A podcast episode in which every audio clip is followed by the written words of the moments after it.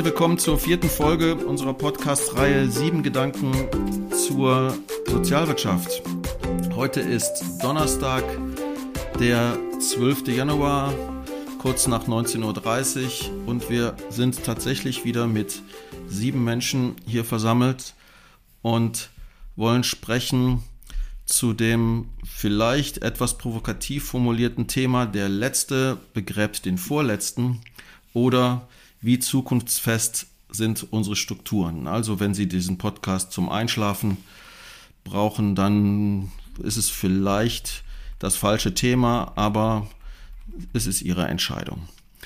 Unsere sieben Leute haben jeweils zehn Minuten Zeit für einen Gedanken. Die ersten drei Minuten werden von jeder Person entsprechend eingebracht und dann haben alle anderen hier in unserer Runde dann sieben Minuten oder acht Minuten Zeit, darauf zu reagieren. Und so haben wir dann sieben Gedanken beisammen. Ich habe mal gewürfelt und es kam die Zahl fünf, sodass wir die Runde jetzt geordnet haben nach dem fünften Buchstaben des Nachnamens und diejenigen, deren Nachname nur vier Buchstaben lang war, dann war die 5, hat die 5 dann auf die 1 wieder umgeschaltet. In dieser Reihenfolge begrüßen wir herzlich Gabriele Heller, 56 Jahre, hier aus Nürnberg zugeschaltet. Sie hat Wirtschaftswissenschaften studiert an der Fernuni. Es gibt wenige, die an der Fernuni abgeschlossen haben, inklusive meiner Person. Dann irgendwann bin ich über den Unterlagen abends eingeschlafen. Sie ist Unternehmensberaterin und Geschäftsführerin der Einkaufsinitiative für die Sozialwirtschaft. Was ist Ihr Hashtag zu diesem Thema? Mein Hashtag ist Ehrenamt. Dankeschön. Ja, ich bin Uwe Kaspers, 59 Jahre, aus Königswinter bei Bonn, sitze aber gerade hier in der Hochschule in Nürnberg, habe eine Professur für Betriebswirtschaft für Sozial- und Gesundheitsunternehmen an der Evangelischen Hochschule, bin als Unternehmensberater unterwegs zu den Themen Controlling, auf Digitalisierung und auch immer mehr Immobilienbewirtschaftung. Und mein Hashtag zu dem Thema lautet, der Pfarrer schläft. Dann haben wir Felix Schließus, 31 Jahre, aus Bayreuth, promovierter Volkswirt und wissenschaftlicher Mitarbeiter an der Universität Bayreuth im Bereich Volkswirtschaftslehre und Lehrbeauftragter für neue Institutionenökonomik an der Evangelischen Hochschule. Was ist Ihr Hashtag? Hallo allerseits, äh, freue mich auf die Runde. Mein Hashtag ist mehr Kapitalismus. Wir haben Klaus Schellberg, 58 Jahre, aus Stein bei Nürnberg zugeschaltet, Professor für Betriebswirtschaftslehre, Studiengangsleiter im Master Sozialmanagement, Bachelor Sozialwirtschaft, Bachelor Management in der Sozial- und Gesundheitswirtschaft und Mitinhaber der XIT Unternehmensberatung. Was ist dein Hashtag? Ja, hier geht es um Disruption, also Hashtag Disruption meets Sozialwirtschaft. Wir haben Renate Jachmann-Wilmer, 64 Jahre, aus Münster, im Moment aus Dortmund, aus dem Büro funkend. Sie ist Diplom-Religionspädagogin, Diplom-Sozialpädagogin. Sie ist langjährige Bundesgeschäftsführerin und nun Vorstand des Sozialdienstes katholischer Frauen in Dortmund. Und das war mir ganz neu. Vielleicht habe ich es nicht richtig mitbekommen. Vizepräsidentin des Caritas-Verbandes, des Deutschen Caritas-Verbandes und Aufsichtsratsvorsitzende von Adveniat. Was ist Ihr Hashtag? Mein Hashtag ist Zwiespalt. Dann haben wir Benjamin Rahn, 42 Jahre alt aus Erlangen, Betriebswirt, VWA, Verwaltungs- und Wirtschaftsakademie, also nebenberuflich, haben Sie studiert. Sie sind Sozial- und Erwachsenenpädagoge mit Masterabschluss und Geschäftsführer von ganz vielen Firmen mit einem wahnsinnig langen Namen. Das werden Sie gleich dann vielleicht nochmal erklären. Zwei GmbHs, eine nicht gemeinnützige vielleicht und eine gemeinnützige und noch Vorstand eines EV und Lehrbeauftragter im Bereich Projektmanagement an unserer Hochschule. Was ist Ihr Hashtag? Ja, hallo zusammen. Mein Hashtag ist New Old Work. Last but not least, der Zufall hat es so entschieden. Rainer Rösel, 61 Jahre alt, aus Nürnberg hier zugeschaltet. Er ist Wirtschaftsprüfer und Steuerberater und Niederlassungsleiter der Nürnberger Niederlassung der Curacon Wirtschaftsprüfungsgesellschaft und ebenfalls Lehrbeauftragter an unserer Hochschule im Bereich Gesellschafts- und Steuerrecht. Was ist Ihr Hashtag? Mein Hashtag ist Überalterung. Okay, vielen Dank. Dann steigen wir ein. Wir drehen jetzt sozusagen die Runde durch unsere sieben Themen mit unseren sieben Personen und wenn Ihnen besondere Gedanken im Kopf bleiben, dann ähm, notieren Sie sie und heben Sie sie auf für die Schlussrunde, in der ich dann nochmal frage, welche Gedanken Sie vielleicht äh, für so wichtig hielten, dass Sie sie nochmal besonders anderen anempfehlen, nochmal weiterzudenken. Gut, wir beginnen mit dem ersten Gedanken zu diesem Thema von Gabriele Heller. Ja, der letzte begräbt den vorletzten oder wie zukunftsfest sind unsere Strukturen. Mein Gedanke dazu ist, ich möchte gleich ketzerisch fragen, ob die Strukturen in der Sozialwirtschaft jemals zukunftsfest waren. Oder ob man daran festgehalten hat, sie weiter ausgebaut hat, verbogen hat, um es irgendwie passend zu machen.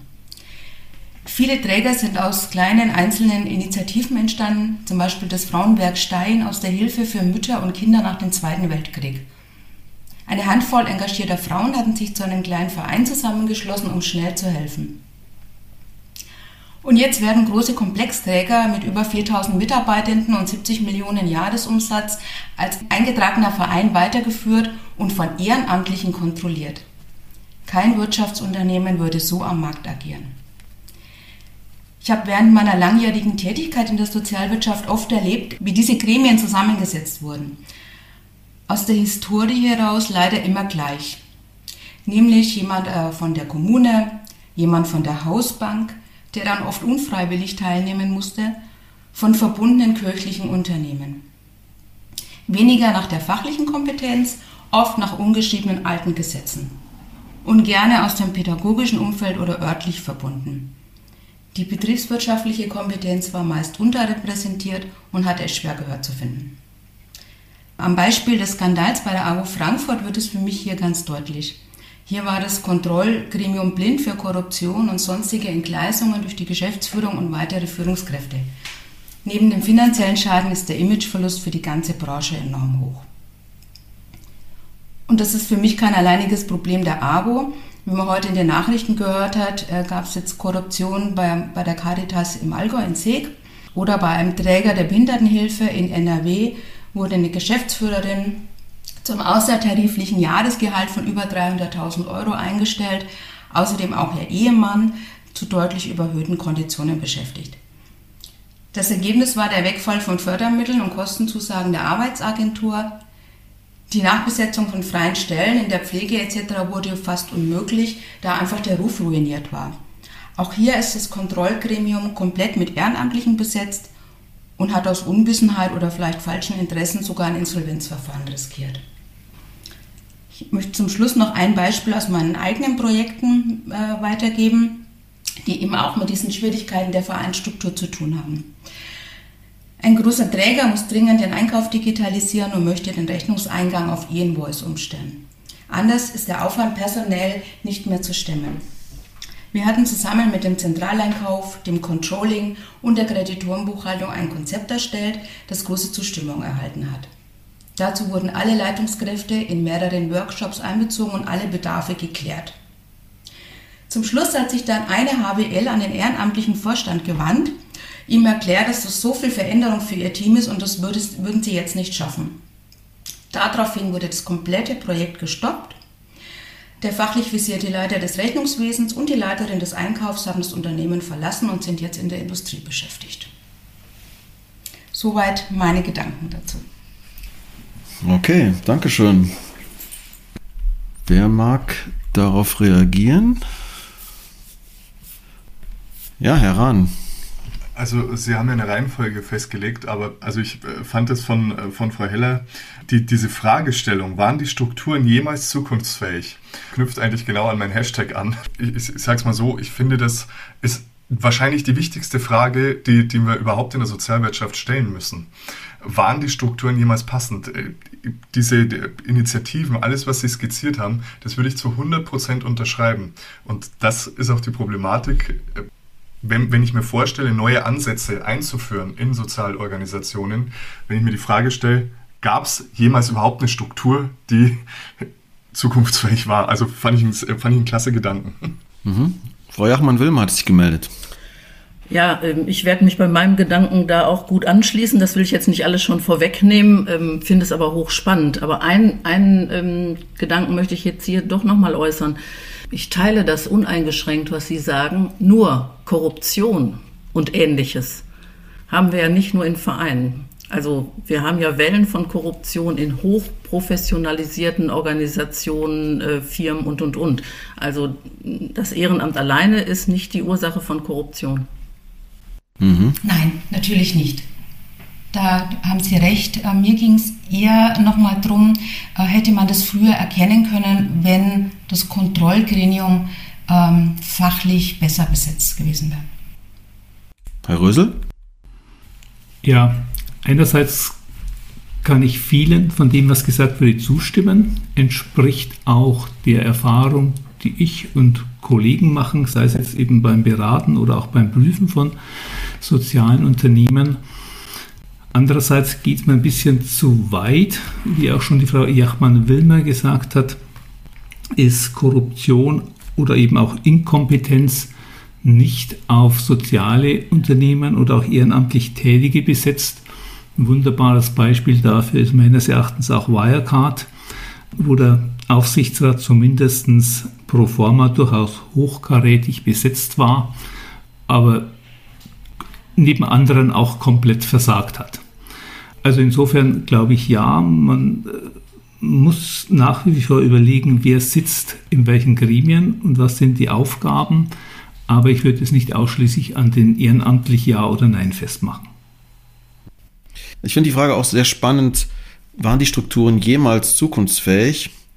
Und ich glaube, es mangelt ein bisschen an Kreativität im Umgang mit dem, was unser Rechtsstaat uns anbietet. Ähm, ich glaube, dass es ganz sinnvoll ist, Organisationen als Verein zu starten.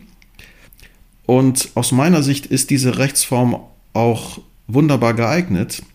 Sie muss nur entsprechend immer wieder angepasst werden, dass sie sozusagen mit der Organisation mitwächst. Und das ist aus meiner Sicht in einigen Organisationen nicht geschehen. Und das macht, glaube ich, ähm, das Problem. Insofern ist dieses Angebot unserer Rechtsordnung eigentlich wunderbar. Es muss nur richtig genutzt werden und daran mangelt es, glaube ich. Herr Schließtus. Ja, ich wollte noch mal vielleicht im Unterschied zu Wirecard ist, glaube ich, das Problem aber, dass wenn wir sowas in der Wirtschaft haben, Unternehmen wie Wirecard ja einfach aussortiert werden. Das heißt, die gehen insolvent und sind nicht mehr auf dem Markt vorhanden. Ich habe das Gefühl, das ist doch jetzt bei den Fällen, die wir gerade gesehen haben, nicht der Fall. Und da frage ich mich so ein bisschen, haben wir da nicht eine Wettbewerbsproblematik eigentlich, die wir in diesem Bereich haben und im wirtschaftlichen Bereich aber nicht? Frau Jachmann-Wilmer nochmal? Ja, äh, gerne nochmal. Die Frage, ob die Strukturen jemals äh, zukunftsfest oder zukunftsfähig waren, finde ich auch tatsächlich äh, sehr, sehr spannend. Da will ich mal eine Anmerkung schon machen, die ich sonst später bei meinem Gedanken vorweggeschickt habe. Ich finde ja sowieso, der Begriff zukunftsfest ist nicht zukunftsfähig, weil Zukunft ist beweglich und dynamisch. Also, Herr Kaspers, was Sie gerade sagen, es muss sich etwas immer ändern. Und wer nicht bereit ist, sich zu verändern und an Dingen festhält, und dann ist nochmal genau der Punkt, wie werden, äh, Frau Heller hat das ja nochmal gesagt, wie werden die Strukturen denn besetzt? Also das finde ich ja die Gretchenfrage. Wer besetzt? Gibt es da Gefälligkeiten? Gibt es auch äh, klare ähm, Kriterien, wonach ich besetze? Und ich sag mal, im, im Gemeinnützigkeitsbereich, im ähm, Sozialen haben wir schon sehr viele Aufsichts-, also wird ja schon viel beaufsichtigt und kontrolliert, aber gegen Fehlbesetzungen und beim Ehrenamt, das will ich auch schon nochmal sagen, es reicht natürlich beim Ehrenamt nicht aus, dass jemand Zeit hat, ne? Oder die Ehre im Amt sucht. Also die Kompetenz ist schon ausschlaggebend und die Unabhängigkeit. Mhm. Wollen wir es so machen, dass wir noch Klaus Schellberg dazwischen nehmen und dann haben Sie sozusagen das Schlussstatement zu Ihren zehn Minuten. Also ich glaube, das Ehrenamt ist ja auch eine Besonderheit der Sozialwirtschaft. Insofern würde ich das per se auch nicht so ganz aussortieren. Ich glaube, das Problem liegt ja auch daran, dass wir eine Kultur haben, die sehr harmoniebedürftig ist. Wir tun uns nicht weh, weder bei der Auswahl noch dabei, dass wir jemand sagen, du tust ja eigentlich nichts und umgekehrt auch eine Geschäftsführung, dass man einfach nicht auf die Finger schaut. Ich könnte mir vorstellen, dass wir mit der Kultur des Ehrenamts durchaus in der Lage wären, das so weit zu entwickeln, dass hier auch funktionsfähige Strukturen da sind. Aber man müsste es halt tun. Der Harmoniebedarf, das verhindert aus meiner Sicht sehr oft wirksame Aufsichtsratsarbeit. Okay, Frau Heller. Ja, da würde ich nochmal zusammenfassen. Danke für die vielen äh, Rückmeldungen. Ich würde einmal noch ähm, kurz auf den Bereich ja, Wettbewerbssituation Wirecard im Gegensatz jetzt zu, zur, zur Sozialwirtschaft. Genau war das Thema heute bei der Nachrichtenmeldung jetzt zu dieser Korruption bei der Caritas in Seeg das, die größte Sorge ist jetzt, kann das Altenheim weiter betrieben werden? Also das muss jetzt heute schon alles geklärt werden. Wie Sie sagen, eine Wirecard kann man vielleicht abwickeln. Und ich möchte noch nochmal revidieren, ich möchte auf keinen Fall das Ehrenamt schlecht reden. Ich habe äh, ganz, ganz tolle Erfahrungen gemacht in vielen Bereichen. Ich bin selber auch in vielen Bereichen ehrenamtlich tätig. Ich denke, es ist nur ein Unterschied, ob ich einen großen Träger, ob ich da im Aufsichtsgremium sitze da würde ich zum Beispiel persönlich gar nicht die Verantwortung als Ehrenamtliche haben wollen. Okay, vielen Dank. Als zweites hat der Zufall mich an den Start gebracht.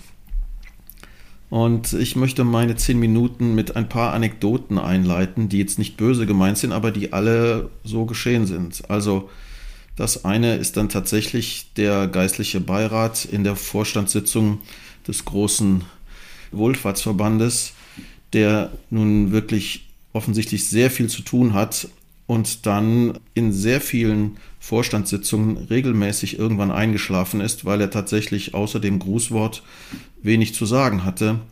Und das war dann schon grotesk. Oder die andere Situation, wirklich tragischer, eine andere, eine andere Wohlfahrtsorganisation hat als Vorstandsmitglied eine Professorin, die nun leider im Rahmen ihres Vorstandsamts ähm, oder in dieser Zeit, in dieser Lebensphase dement wurde. Und niemand traute sich ihr zu sagen, dass sie doch dieses Amt niederlegen sollte, was dann dazu führte, dass es tatsächlich zwei Vorstandssitzungen gab.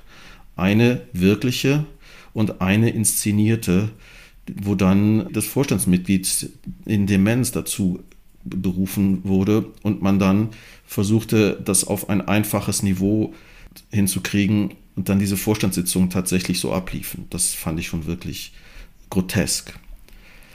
Ein anderes Gremium, mit dem ich selber im Vorstand ähm, bin, wir haben in eine Stiftungssatzung vor Jahren reingeschrieben, dass wir bei den Kuratoriumsmitgliedern eine Altersbegrenzung haben wollten, nämlich auf 80 Jahre.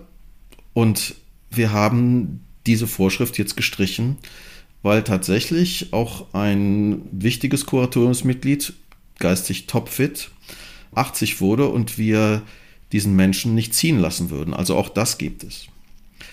Eine weitere Anekdote, ein Vorstand einer Bank, auch ähm, Vorstandsmitglied ähm, einer Wohlfahrtsorganisation, hat nun einen guten Bankkunden und der hat ein behindertes Kind und sagt nun dem ähm, Geschäftsführer dieses Wohl, dieser Wohlfahrtsorganisation, dass er wohl Verständnis dafür hat, dass er nun dieses, diesen Jugendlichen jetzt nicht in der Bank beschäftigen kann, aber der wäre doch sicherlich in der Verwaltung dieser Wohlfahrtsorganisation gut unterzubringen. Zwei Anekdoten habe ich noch oder zwei Geschichten aus dem Leben. Ich habe vor ein paar äh, Monaten einen Workshop leiten dürfen, wo mich zwei Organisationen angefragt haben, die jetzt eine Fusion vorbereiten. Und ich habe dann gefragt, ja, warum wollen sie fusionieren? Und das war tatsächlich der ähm, wesentliche Grund für die Fusion war, dass in beiden Organisationen, die nun relativ ähnlich auch waren, sie große Probleme hatten, Vereinsmitglieder und Mitglieder für den Vorstand zu rekrutieren. Und eine letzte Anekdote. Ich sitze in einem Hochschulgottesdienst und höre mir in einer Predigt an, wie es mit der Moral der Renditeerwartung der Deutschen Bank bestellt ist. Nun, was folgt aus diesem Sammelsurium? Der erste Punkt, den ich mir notiert habe, ich denke, es kommt durchaus häufiger vor, dass solche Sitzungen von Leitungsgremien, ich nenne das mal bilaterale Rollenspiele sind. Also die einen üben, wie sie diesen Vorständen die Realität beibringen und die anderen tun so, als würden sie das in dieser kurzen Zeit alles überblicken. Und das ist, glaube ich, ein schlechtes Zeichen für Organisationen, die dann auch zum Teil Millionen schwer sind und Hunderte von Mitarbeitern haben. Das Zweite, was daraus folgt, ist mein Eindruck, dass ich sehe, dass die mittlere aktive Generation eigentlich überstrapaziert ist. Es ist super schwierig, Leute 30, 40, 50-Jährige zu rekrutieren, die im Job sind. Und es läuft dann immer darauf heraus, dass Leute sich dann in der Zeit des Ruhestands ähm, für diese Ämter zur Verfügung stellen, was natürlich zu begrüßen ist, aber was natürlich auch von dem Generationenaufbau zu einer Schieflage führt. Dann denke ich, sehen viele Vorstände nicht, welches professionelle Level man in Sozialunternehmen braucht. Sie übersehen nicht, wie komplex die Finanzierungsstrukturen sind. Sie übersehen nicht, welchen EDV-Bedarf es gibt. Sie übersehen auch nicht die Prozesse weil sie sozusagen aus der Hobbyperspektive da reinschauen. Und das macht, glaube ich, auch Probleme, was dann immer wieder einen großes, großen Vermittlungsbedarf nach sich zieht. Ich finde, das hatte ich ja vorhin schon angedeutet, ich finde den Verein eigentlich eine klasse Rechtsform, weil er aus meiner Sicht die flexibelste Rechtsform überhaupt ist. Man kann mit dem Verein relativ viel machen, man kann den Verein auch fast zu einer GmbH umbauen. Was ich aber selten sehe, ist, dass Organisationen tatsächlich die Freiheiten nutzen oder sie nutzen nur die Freiheiten und äh, kommen aber nicht zu der Verantwortungsseite entsprechend. Das heißt professionelle Kontrollstrukturen und was mir sehr wichtig ist ähm, hinsichtlich der Transparenz. Ich habe immer wieder ähm, wenn es um die Wahl der Rechtsform geht, auch den Punkt, dass Leute sagen, naja, nehmen wir doch den Verein, dann müssen wir unsere Jahresabschlüsse nicht veröffentlichen. Das ist uns angenehmer, als eine GmbH zu gründen. Und das finde ich wirklich nicht okay. Ich habe zwei Dinge an die Politik. Aus meiner Sicht müsste der Deutsche Bundestag sofort beschließen, dass Organisationen, die sagen wir mal 100 Mitarbeiter haben, unabhängig von der Branche, unabhängig von der Rechtsform ihren Jahresabschluss veröffentlichen müssen. Ich finde es nicht okay, dass jede kleine GmbH eines Handwerkers den Jahresabschluss veröffentlichen muss und ich von großen Wohlfahrtsorganisationen im, im, Unternehmensregister nicht die Jahresabschlüsse finde. Ich denke, das muss unbedingt reformiert werden. Und das Zweite ist, das habe ich aus diesen Fusionen ähm, dieses, dieser Organisationen gelernt, die Grunderwerbsteuer muss unbedingt reformiert werden, damit die Grundstücke, die jetzt bei den falschen Körperschaften liegen, durch entsprechende Neuordnungen grunderwerbsteuerfrei transferiert werden können. Denn ein wesentliches Problem bei der Fusion dieser Organisation oder bei der Neuordnung der Rechtsform ist, dass diese Grundstücke letztlich gebunden sind und wir in der Sozialwirtschaft nicht unbedingt es so machen sollten wie im Rest der Wirtschaft, dass wir für jede Immobilie eine GmbH gründen und diese GmbHs dann nur noch transferieren und es dann rechtlich noch aufwendiger machen. Also das wären zwei Forderungen an die Politik. Ja, ich habe jetzt die Reihenfolge nicht, aber Frau Jachmann-Wilm hat, glaube ich, das sich zuerst gemeldet. Ja, muss nicht sein. Äh, drei, drei Aspekte lege ich zu Ihren Anekdoten und den äh, Ausführungen dazu. Also bei dem ersten Teil mit den Anekdoten. Ähm, ich bin ja schon lange, seit, also ich bin ja hier, glaube ich, die Älteste und seit 30 Jahren äh, in dem Bereich tätig und berate viele, viele Vereine und auch bei Fusion. Also es hilft nur eins, Mut zur Wahrheit. Ne? Also äh, bei solchen Konfliktsituationen, äh, das sanfte, freundliche Schweigen ist tödlich. Also da bin ich ganz entschieden. Äh, das ist das eine.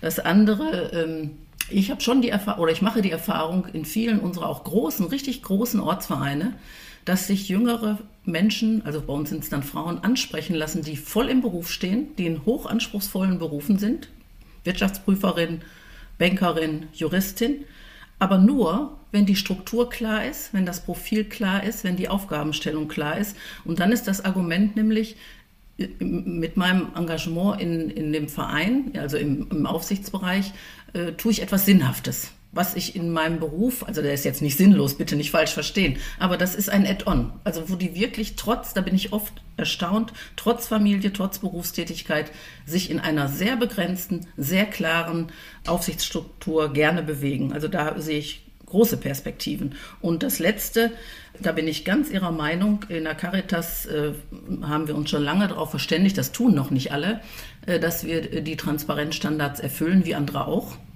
Und da bin ich absolut entschieden, dass Vereine die gleiche Transparenz an den Tag legen müssen. Äh, überhaupt gar keine Frage. Im Übrigen, ich nehme regelmäßig an dem Vereinsrechtstag teil, also von all den Vereinsrechtlern. Und auch da ist das ein ganz großes Thema. Sonst ist der Verein bald kaputt. Ne? Also wenn, mhm. wenn wir nicht die Transparenz im Finanziellen äh, machen. Klaus Schellberg? Die Transparenz ist der erste Schritt. Der zweite Schritt ist, dass ich die Information, die in einem Jahresabschluss auch ernst nehme. Ein häufiges Problem, das bei mir auftaucht, ist, dass äh, also wenn äh, was ich da gesehen habe, ist, dass Jahresabschlüsse eigentlich nur die Null, die schwarze Null bringen müssen. Weil sobald wir ein Plus machen, sobald wir irgendwo Reserven bilden, ist das ja eher schlecht. Es werden alle wirtschaftlichen Dimensionen immer wegdiskutiert. Es wird argumentiert, warum das alles nicht so schlimm ist. Und wir müssen diese Informationen auch ernst nehmen. Wir brauchen eine klare Orientierung auch darauf, wirtschaftlich einerseits, und dann brauchen wir die zweite äh, Währung sozusagen, die Wirkung, der Sinn, den wir stiften, und auch den müssen wir klar, transparent darlegen. Herr Rösel? Ich glaube, dass eine große Illusion besteht im Hinblick auf die Wahrnehmung von Aufsichts- oder Verwaltungsratstätigkeit. Ich habe eine mittelgroße oder große Einrichtung, also ab mehreren Millionen Umsatzerlösen und entsprechendem Kostenvolumen aufwärts. Dann ist erstens Voraussetzung, dass das Aufsichtsgremium hinreichend häufig tagt und dass im Grunde genommen sich die einzelnen äh, Aufsichtsrats-, Verwaltungsratsmitglieder mit dem Unternehmen auch entsprechend beschäftigen. Das heißt, die, zu den einzelnen Tagungsordnungspunkten muss es äh, Tischvorlagen geben, die so aufbereitet sind, dass es die einzelnen Mitglieder verstehen können, einerseits, und andererseits, dass die Mitglieder sich mit der Materie auch befassen. Äh, wenn wir erleben, und äh, ich habe jetzt das Vergnügen, dass ich öfters auch in Aufsichtsräten oder in Verwaltungsräten über das Ergebnis der Abschlussprüfung oder vielleicht auch über Beratungsergebnisse berichte und feststelle, dass in der Sitzung die einzelnen Mitglieder, nicht alle, aber einzelne durchaus, überhaupt erstmal die Sitzungsunterlagen öffnen. Dann erscheinen die völlig unvorbereitet und mit dieser ja, Art der Arbeit kann ich weder meinen Vorstand beraten noch beaufsichtigen. Und ein anderes Beispiel ist äh, insbesondere bei Elternvereinen, dass man auch hier regelmäßig erlebt, im Grunde genommen interessiert nichts anderes als äh, ja, die Interessenvertretung der eigenen Kinder, was durchaus verständlich ist, aber das entspricht eben nicht der Aufgabe, die mit dieser Organstellung verbunden ist. Und äh, auch das, was der Herr Schellberg gesagt hat, ja, den Jahresabschluss lesen oder einfach nur ernst nehmen, kann ich ebenfalls bestätigen, weil ich schon erlebt habe, dass ein großer Verein im Grunde genommen kurz vor der Insolvenzreife stand mit mehreren Millionen Defiziten. Und die einzige Frage nach meinem Vortrag war, dass man 50.000 Euro Beratungskosten gesehen hat, und zwar Supervisionskosten, und die erschienen etwas zu hoch. So, und dieses qualifizierte Personen in die Ämter zu bekommen und dass die darin auch arbeiten, das erscheint mir mit ein Hauptproblem. Und es ist dann auch wirklich Arbeit. Wenn ich die Aufsichtsratstätigkeit ernsthaft wahrnehmen will, dann ist es ungleich mehr als von mir aus drei Sitzungsstunden viermal im Jahr. Wenn das nicht ungleich mehr Stunden sind, ist diese Aufgabe aus meiner Sicht nicht aufzufüllen und auszufüllen. Und da sehe ich allerdings noch einen Riesenweg. Wobei man auch sagen muss, das ist nicht nur ein Problem im Bereich der Sozialwirtschaft und der ehrenamtlichen Tätigkeit. Diese Thematik gibt es im Grunde genommen ja auch in der Wirtschaft. Genau, ich möchte auch nochmal Ihre äh, Anekdoten aufnehmen oder die Idee von Herrn Schellberg, man muss den Jahresabschluss verstehen. Ich war ja als, äh, oder bin als Betriebswirtin ja oft ja, so eine Randfigur in solchen Gremien dann habe dann Antworten bekommen wie, ach Frau Heller, solange da eine Null steht, muss ich die Auswertung ja nicht verstehen. Mhm. Oder auch, ach Frau Heller, solange es unseren Menschen mit Behinderung gut geht, ist das eigentlich nicht schlimm. Und also das zur, zur Verantwortung einfach, man beschäftigt sich gar nicht damit. Und was mich an, meine, an, an den Einstieg meiner Berufstätigkeit äh, in der Sozialwirtschaft erinnert hat, war eher die, die Anekdote mit dem Vorstand, äh, der an Demenz erkrankt ist, dass man eben so eine Show abzieht. Und ich habe mich am Anfang wirklich wahnsinnig schwer getan. Ich war meistens auch die einzige Frau in diesen kirchlichen Runden. Und ich bin nicht zu Wort gekommen. Ich dachte mir, ich habe doch die Auswertung, ich habe die Zahlen, ihr redet über alles, ich komme nicht zu Wort.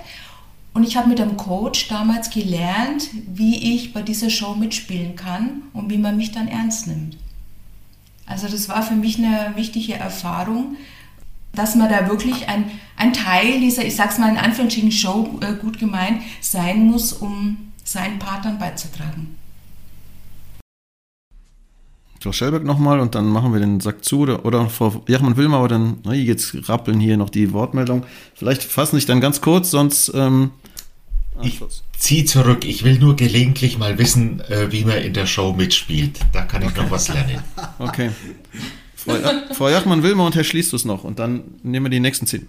Hm? Ich will nur ganz kurz dazulegen, als ich vor über 30 Jahren als Geschäftsführer angefangen habe, habe ich das auch erlebt. Da musste ich mir von meinem Vorstand wenigstens mal den Jahresabschlussbericht gegenzeichnen lassen. Mehr wollten die davon nicht hören. Und seitdem hat mich das angetriggert.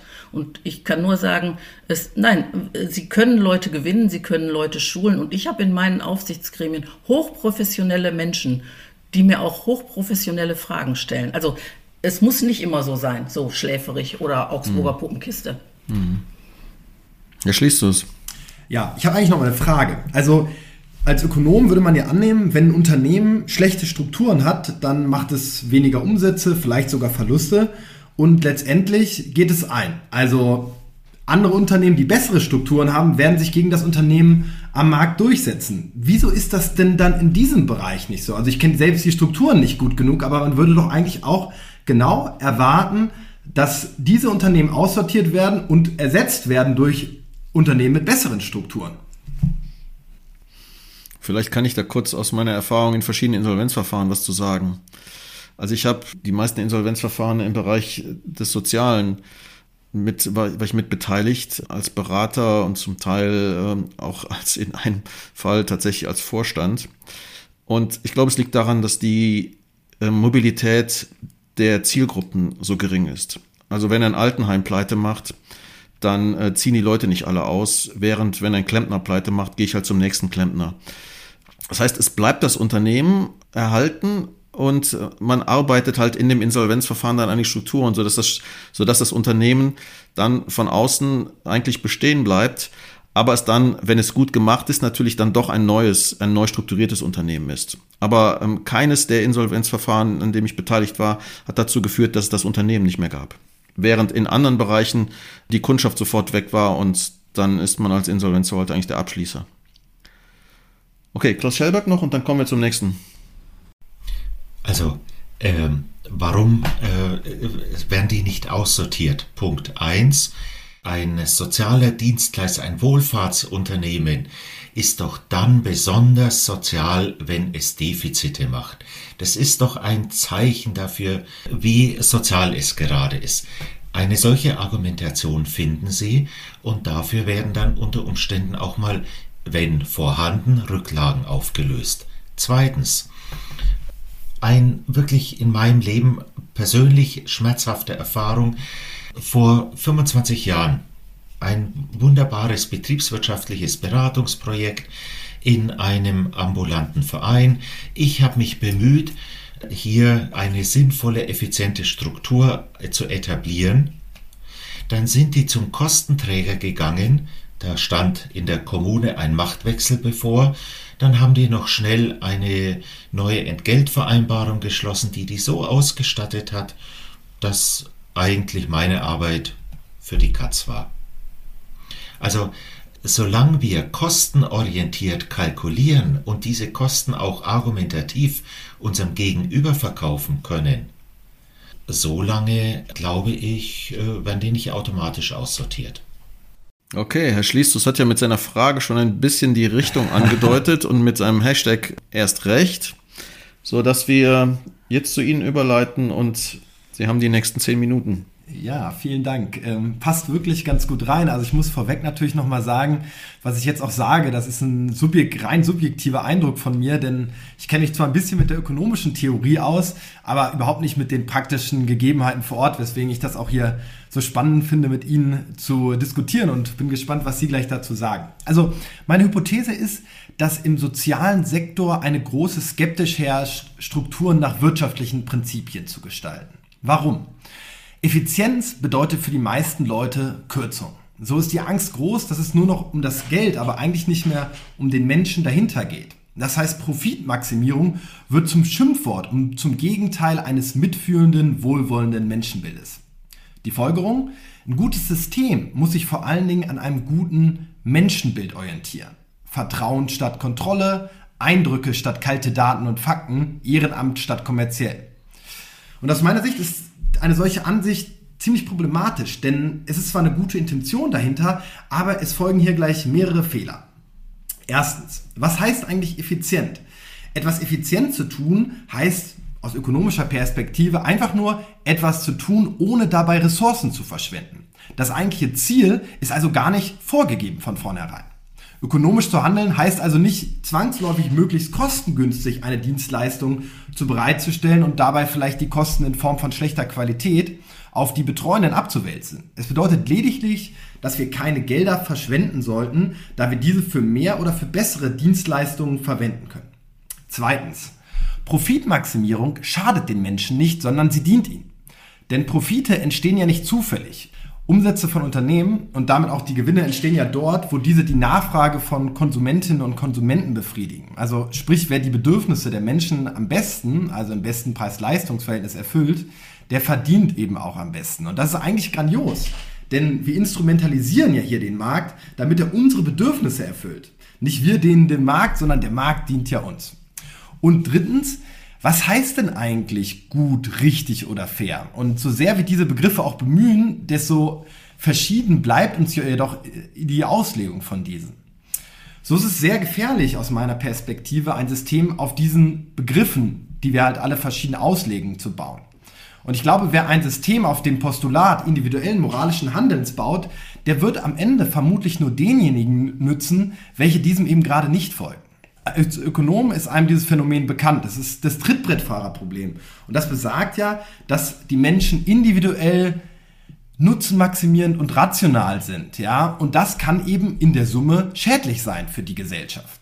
Das heißt, die Ökonomik geht deswegen bei ihrer Analyse von Menschen aus, die egoistisch handeln und ihren eigenen Nutzen maximieren wollen. Und ausgehend von diesem Gedanken können wir eben auch Systeme analysieren und schauen, wo diese von Menschen ausgenutzt werden. Und ein Einfallstor, bei dem sich einige auf Kosten vieler bereichern können, stellen zum Beispiel Informationsasymmetrien dar. Also wenn eine Partei mehr Informationen hat äh, zu einer bestimmten Begebenheit als eine andere und diese ausnutzt. Und wer sich einmal mit der Prinzipal-Agent-Theorie befasst, der wird eben sehr, sehr schnell Strukturen, äh, Parallelen zu Skandalen feststellen, die wir aktuell erleben. Zum Beispiel, was wir jetzt vorhin noch schon gehört haben, AWO-Skandal in Frankfurt.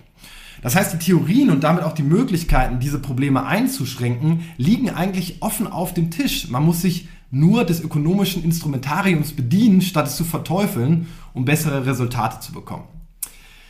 Deswegen, um zukunftsfähige Systeme zu schaffen, brauchen wir mehr ökonomisches Denken und nicht weniger. Und in diesem Sinne mein Appell, mehr Kapitalismus wagen. Ich fange mal gerade an, weil mir, weil mir eine Geschichte einfiel gleich. Ich hadere auch ähm, in der Lehre oft damit, dass ähm, ich sehe, dass oft vermittelt wird, dass wir sozusagen die Sozialwirtschaft oder das Management im Sozial- und Gesundheitswesen als Gegenmodell zu den klassischen Wirtschaftswissenschaften aufbauen. Und das spricht mir natürlich Ihr Statement ein bisschen aus dem Herzen, weil ich denke, wir sollten erstmal schauen, was können wir aus der ökonomischen Theorie, die sich ja über Jahrhunderte entwickelt hat, nehmen und nutzbar machen, anstatt sofort zu sagen, wir bauen die andere Wirtschaft. Insofern finde ich da Ihren Beitrag ziemlich wichtig und auch einen wichtigen Auftrag für Lehrer, auch für Studierende, nicht erstmal das zu lesen, was im Bereich des Sozialen entwickelt wurde, sondern erstmal zu schauen, was wurde allgemein in der Wirtschaft entwickelt und wie können wir das dann adaptieren und vielleicht dann die Spezialität sich anzuschauen. Ja, Klaus Schellberg. Also, das Modell funktioniert dann, wenn wir eine glaubwürdige Währung haben, mit der wir auch belegen können, dass wir Gutes oder dass die Sozialunternehmen Gutes tun. Anders äh, gewendet, wir müssen anfangen, Wirkung zu dokumentieren. Und zwar so zu dokumentieren, dass es glaubwürdig ist. Derzeit ist es tatsächlich so, dass jeder, wie Sie es so schön genannt haben, äh, eben ein völlig individuelles moralisches Verständnis auch hat und dementsprechend handelt. Wenn wir das vereinheitlichen können, dann können wir einen Wettbewerb nicht um die höchste Effizienz, aber um die beste Wirkung veranstalten. Und das wäre glaubwürdig und dann könnte das auch wirklich ziehen und funktionieren. Hm. Frau Jachmann-Wilmer? Ja, ich finde Ihre Ausführungen auch ausgesprochen gut. Gehe total mit, weil man auch mit allen Ressourcen und auch mit Geldern und Steuergeldern auch sehr sparsam umgehen muss. Zwei Sachen würde ich gerne einschränken oder, oder dazulegen. Eine ausschließliche Gewinnorientierung würde mir nicht reichen. Einmal denke ich mal, die Gewinne müssen wieder investiert werden, damit ich etwas Neues schaffe. Also, ne, das, das wäre mir ganz, ganz wichtig. Und was ich auch ganz wichtig finde, ich muss, ich, also oder so, ich kann nicht immer nur als erstes fragen, rechnet sich das? sondern ich finde es auch großartig, wenn ich etwas wage, wenn ich also auf eine soziale Not eine Antwort gebe und im zweiten Schritt gucke, dass es sich auch finanzieren lässt. Da bin ich wieder ganz bei Ihnen. Aber wenn ich nur nach dem Profit gehe, dann werden viele soziale Fragen und Probleme nicht, nicht erst gar nicht beantwortet, weil keiner das riskiert. Herr Rahn? Ja, also äh, waren für mich auch viele Triggerworte dabei. Vielen Dank für die Ausführungen. Ich war ganz gespannt bei dem Hashtag und kann das wirklich bestätigen. Also bin nebenberuflich immer wieder mit dem Thema Projektmanagement in anderen Organisationen und merke selbst, dass ich mich das, das, Wort Effizienz manchmal nicht traue zu sagen, je nach Zielgruppe, die da drin sitzt. Und äh, die Worte wie Profit, Kapital, das ist eher eine Frage, wie guckt man drauf? Also da werden viele Diskussionen auch sehr idealistisch geführt, was ja erstmal okay ist, dass Idealismus an den Tag gelegt wird. Aber ich muss mir ja auch fragen, äh, Gewinn kann ich ja auch anders interpretieren. Ich kann auch sagen, es gibt ja den Social Return on Investment. Das kann ich ja, das, das was Herr Schellberg gesagt hat, evaluieren. Ich brauche Qualitätsmanagement, Instrumente, äh, die nicht böse sind. Die Betriebswirtschaft an sich ist ja kein, kein ähm, äh, Monsterinstrument, aber es sind eben so Hate-Words in, in der Sozialwirtschaft. Und da, glaube ich, muss ein Umdenken stattfinden. Also äh, äh toller Beitrag. Vielen Dank. Herr Rösel. Ja, ähm, vieles war mir auch aus dem Herzen gesprochen. Vielen Dank auch. Ähm, bei ein paar Dingen würde ich aber ganz gern doch äh, Wasser in den Wein gießen. Ähm, das eine, wo ich voll zustimmen kann, ist das Thema Wirtschaftlichkeit. Meines Erachtens hat Wirtschaftlichkeit nicht zwingend etwas mit Rendite zu tun. Ich kann auch defizitär arbeiten und trotzdem wirtschaftlich sein. Und diese klassenkämpferische ähm, Abneigung von einzelnen Personenkreisen, auch der, im Bereich der Sozialwirtschaft, ähm, halte ich für völlig unangebracht. Andererseits geht es mir aber auch zu weit, zu sagen, Gewinne sind ein super Steuerungsinstrument, weil derjenige, der die höchsten Gewinne macht, zeigt ja, dass er die Dinge am besten macht. Ähm, wenn man sich überlegt, wie zumindest in der Vergangenheit der Niedriglohnsektor im Bereich der Schlachthöfe Gewinne gemacht hat, im Grunde genommen auf Kosten der Mitarbeiter, wahrscheinlich auch auf Kosten der Tiere, ähm, aber jedenfalls auch auf Kosten der Mitarbeiter oder wie in bestimmten Bereichen auf Kosten von der Umwelt ähm, Gewinne erwirtschaftet werden. Da erreicht meines Erachtens das Thema hohe Gewinne ist gleich gutes Wirtschaften und vor allem auch äh, verträgliches Wirtschaften nicht aus. Dann müssen zumindest Rahmenbedingungen gesetzt werden, die im Grunde genommen bestimmte Mindeststandards setzen. Und das wäre das eine. Das andere, wenn ich an den Bereich stationäre Einrichtungen denke, dann ist natürlich die Problematik, dass die Menschen, die auf solche Einrichtungen angewiesen sind, möglicherweise eine ganz gute Information darüber haben, welche Einrichtungen es gibt und wo sie theoretisch überall hingehen könnten. Aber das Wesen des Hilfebedarfs ist eben der, dass ich nicht alle Woche im Grunde genommen wechseln kann. Also von daher viel Zustimmung zu Ihrer Aussage, aber eben mit den jetzt von mir genannten Vorbehalten, was jedenfalls mich betrifft. Wollen Sie direkt reagieren, Herr Schließes? Ja, ich äh, würde auch noch mal dem zustimmen, was Sie gerade gesagt haben, weil also Profitmaximierung würde man sagen, führt zu Wohlstand, aber, und das fand ich, haben Sie gut gesagt, nur unter dem richtigen Rahmen. Und wenn wir einen falschen Rahmen haben, dann externalisieren wir ja nur Kosten auf die Umwelt, auf die Menschen. Deswegen vielleicht auch nochmal als Rückfrage, was müsste sich denn an der Steuerung, an den Gesetzen ändern, damit wir es hinkriegen, dass hohe Profite auch zeigen, dass wir viel für die sozialen Systeme und somit für die Gesellschaft tun? Klaus Schellbeck nochmal oder Frau Heller? Sie haben, glaube ich, schon längst gewartet. Ja, genau. Ich würde da auch nochmal einhaken. Ein Thema vorher, der Herr Schellberg hat das äh, Wort schon genannt, Wirkung, Wirkungscontrolling. Also wir haben lange Jahre jetzt erlebt, dass man wirklich ähm, gespart hat, dass man gemeint hat, ich handle ökonomisch, wenn ich eben kein Geld verschwende, wenn ich ähm, unter dem geplanten Budget bleibe. Mein Lieblingsbeispiel ist immer die Küche. Der Verpflegssatz ist 3,80 Euro. Wenn der Koch mit 3,60 Euro zurechtkam, dann ist er hoch gelobt worden. Keiner hat sich mehr um das Ergebnis gekümmert. Es ist erwiesen, wenn die Küche schlecht ist, ist der Pflegeaufwand in der stationären Einrichtung deutlich höher. Wenn mein Mittagessen nichts getaugt hat, dann bin ich vielleicht, äh, rufe ich eher meine Pflegerin. Da hat man mit dem Wirkungscontrolling ja jetzt viel erreicht, dass man einfach gesamt anschaut, was erreiche ich denn, wenn ich dem vielleicht sogar statt 3,80 Euro, die gegenfinanziert sind, 4 Euro zugestehe. Also dass eben dieses Profit oder Überschuss hat wenig dann mit, mit der Leistung zu tun. Okay, Klaus Schelberg nochmal und dann machen wir, glaube ich, den Sack zu. Genau hier setzt ja das Thema Wirkung auch ein. Wir müssen im Grunde den Kunden dazu bringen, dass er nach Wirkung auch äh, sich orientiert. In einem äh, Markt, in dem wir entscheiden, dort schauen wir uns das Produkt an und kaufen das Produkt, das uns den größten Nutzen verspricht.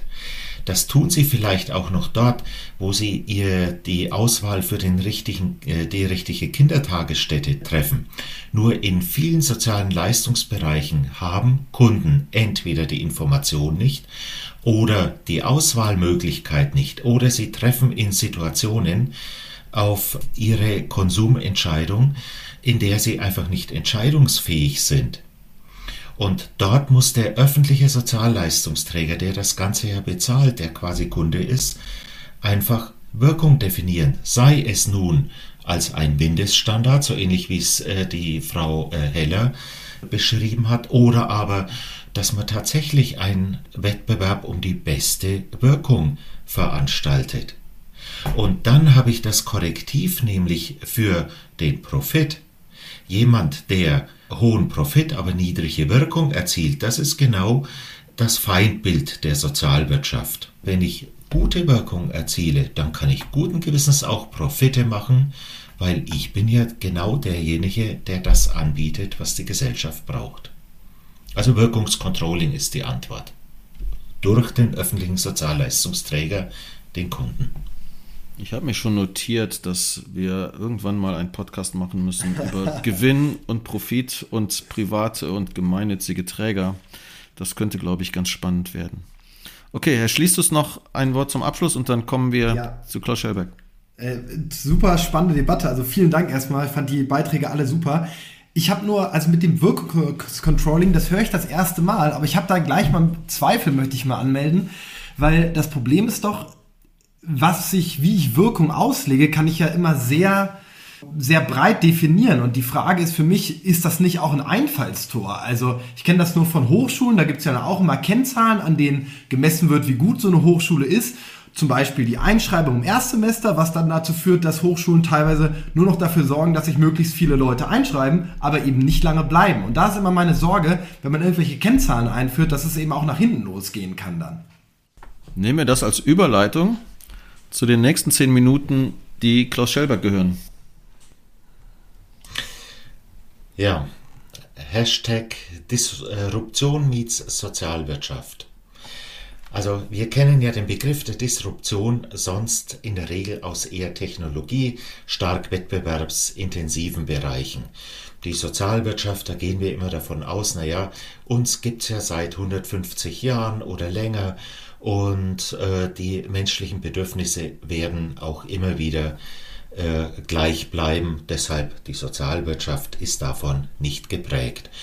Dadurch können wir auch immer wunderbar sehr lang andauernde Strukturen aufbauen.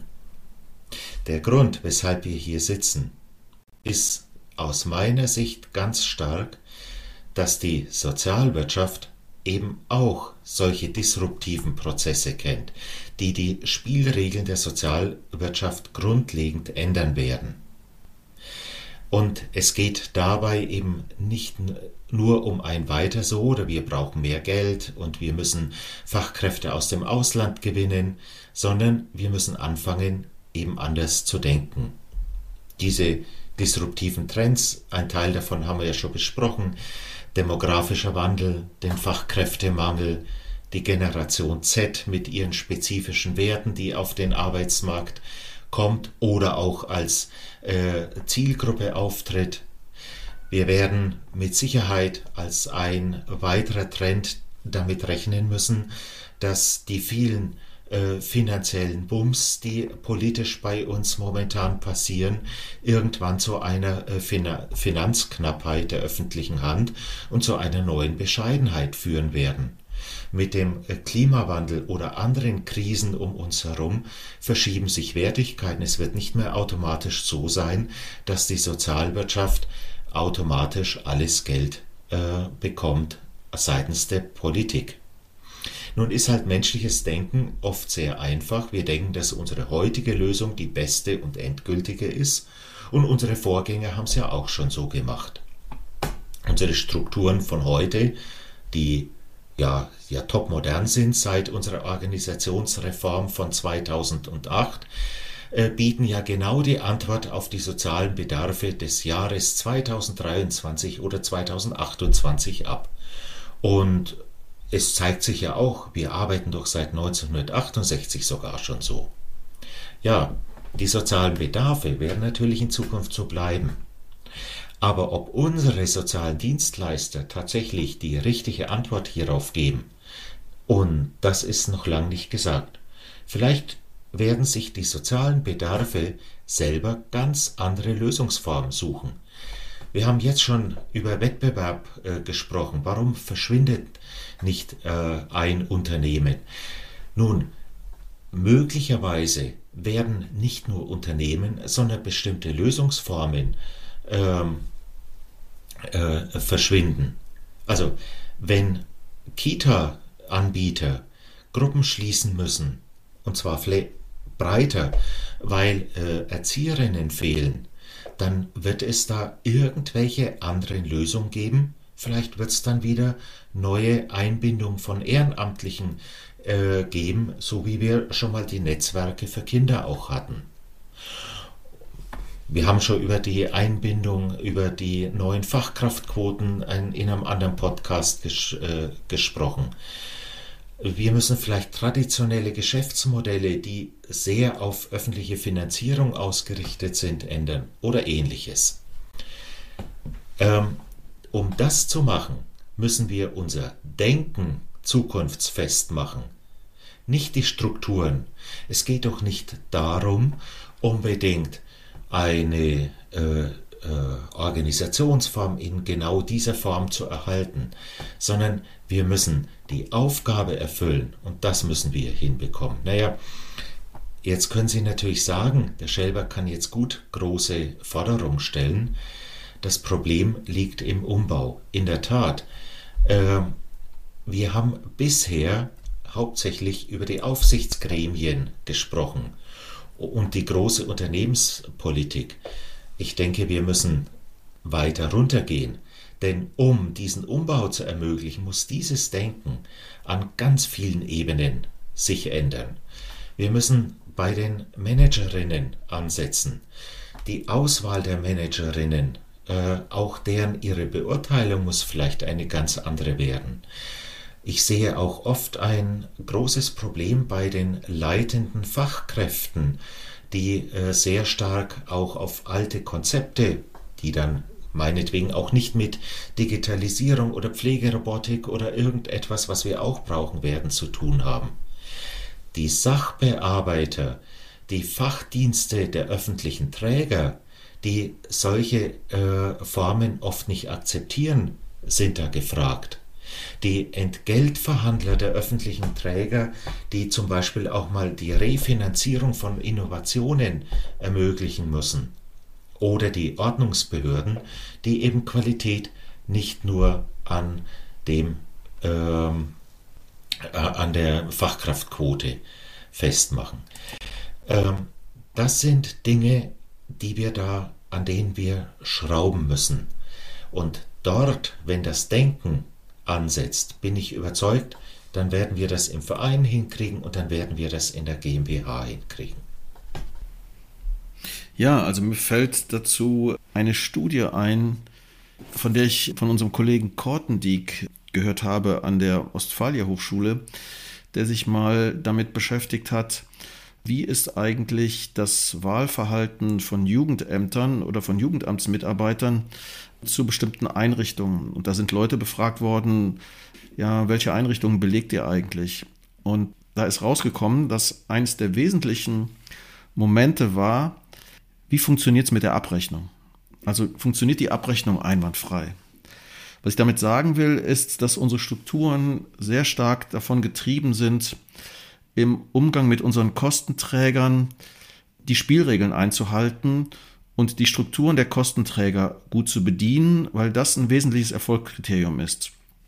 Und von daher ist das juristische Know-how wichtig, das verwaltungsrechtliche Know-how, auch ein bisschen das EDV-technische, aber dann immer als Pendant oder als Serviceleistung für die Verwaltungsstrukturen.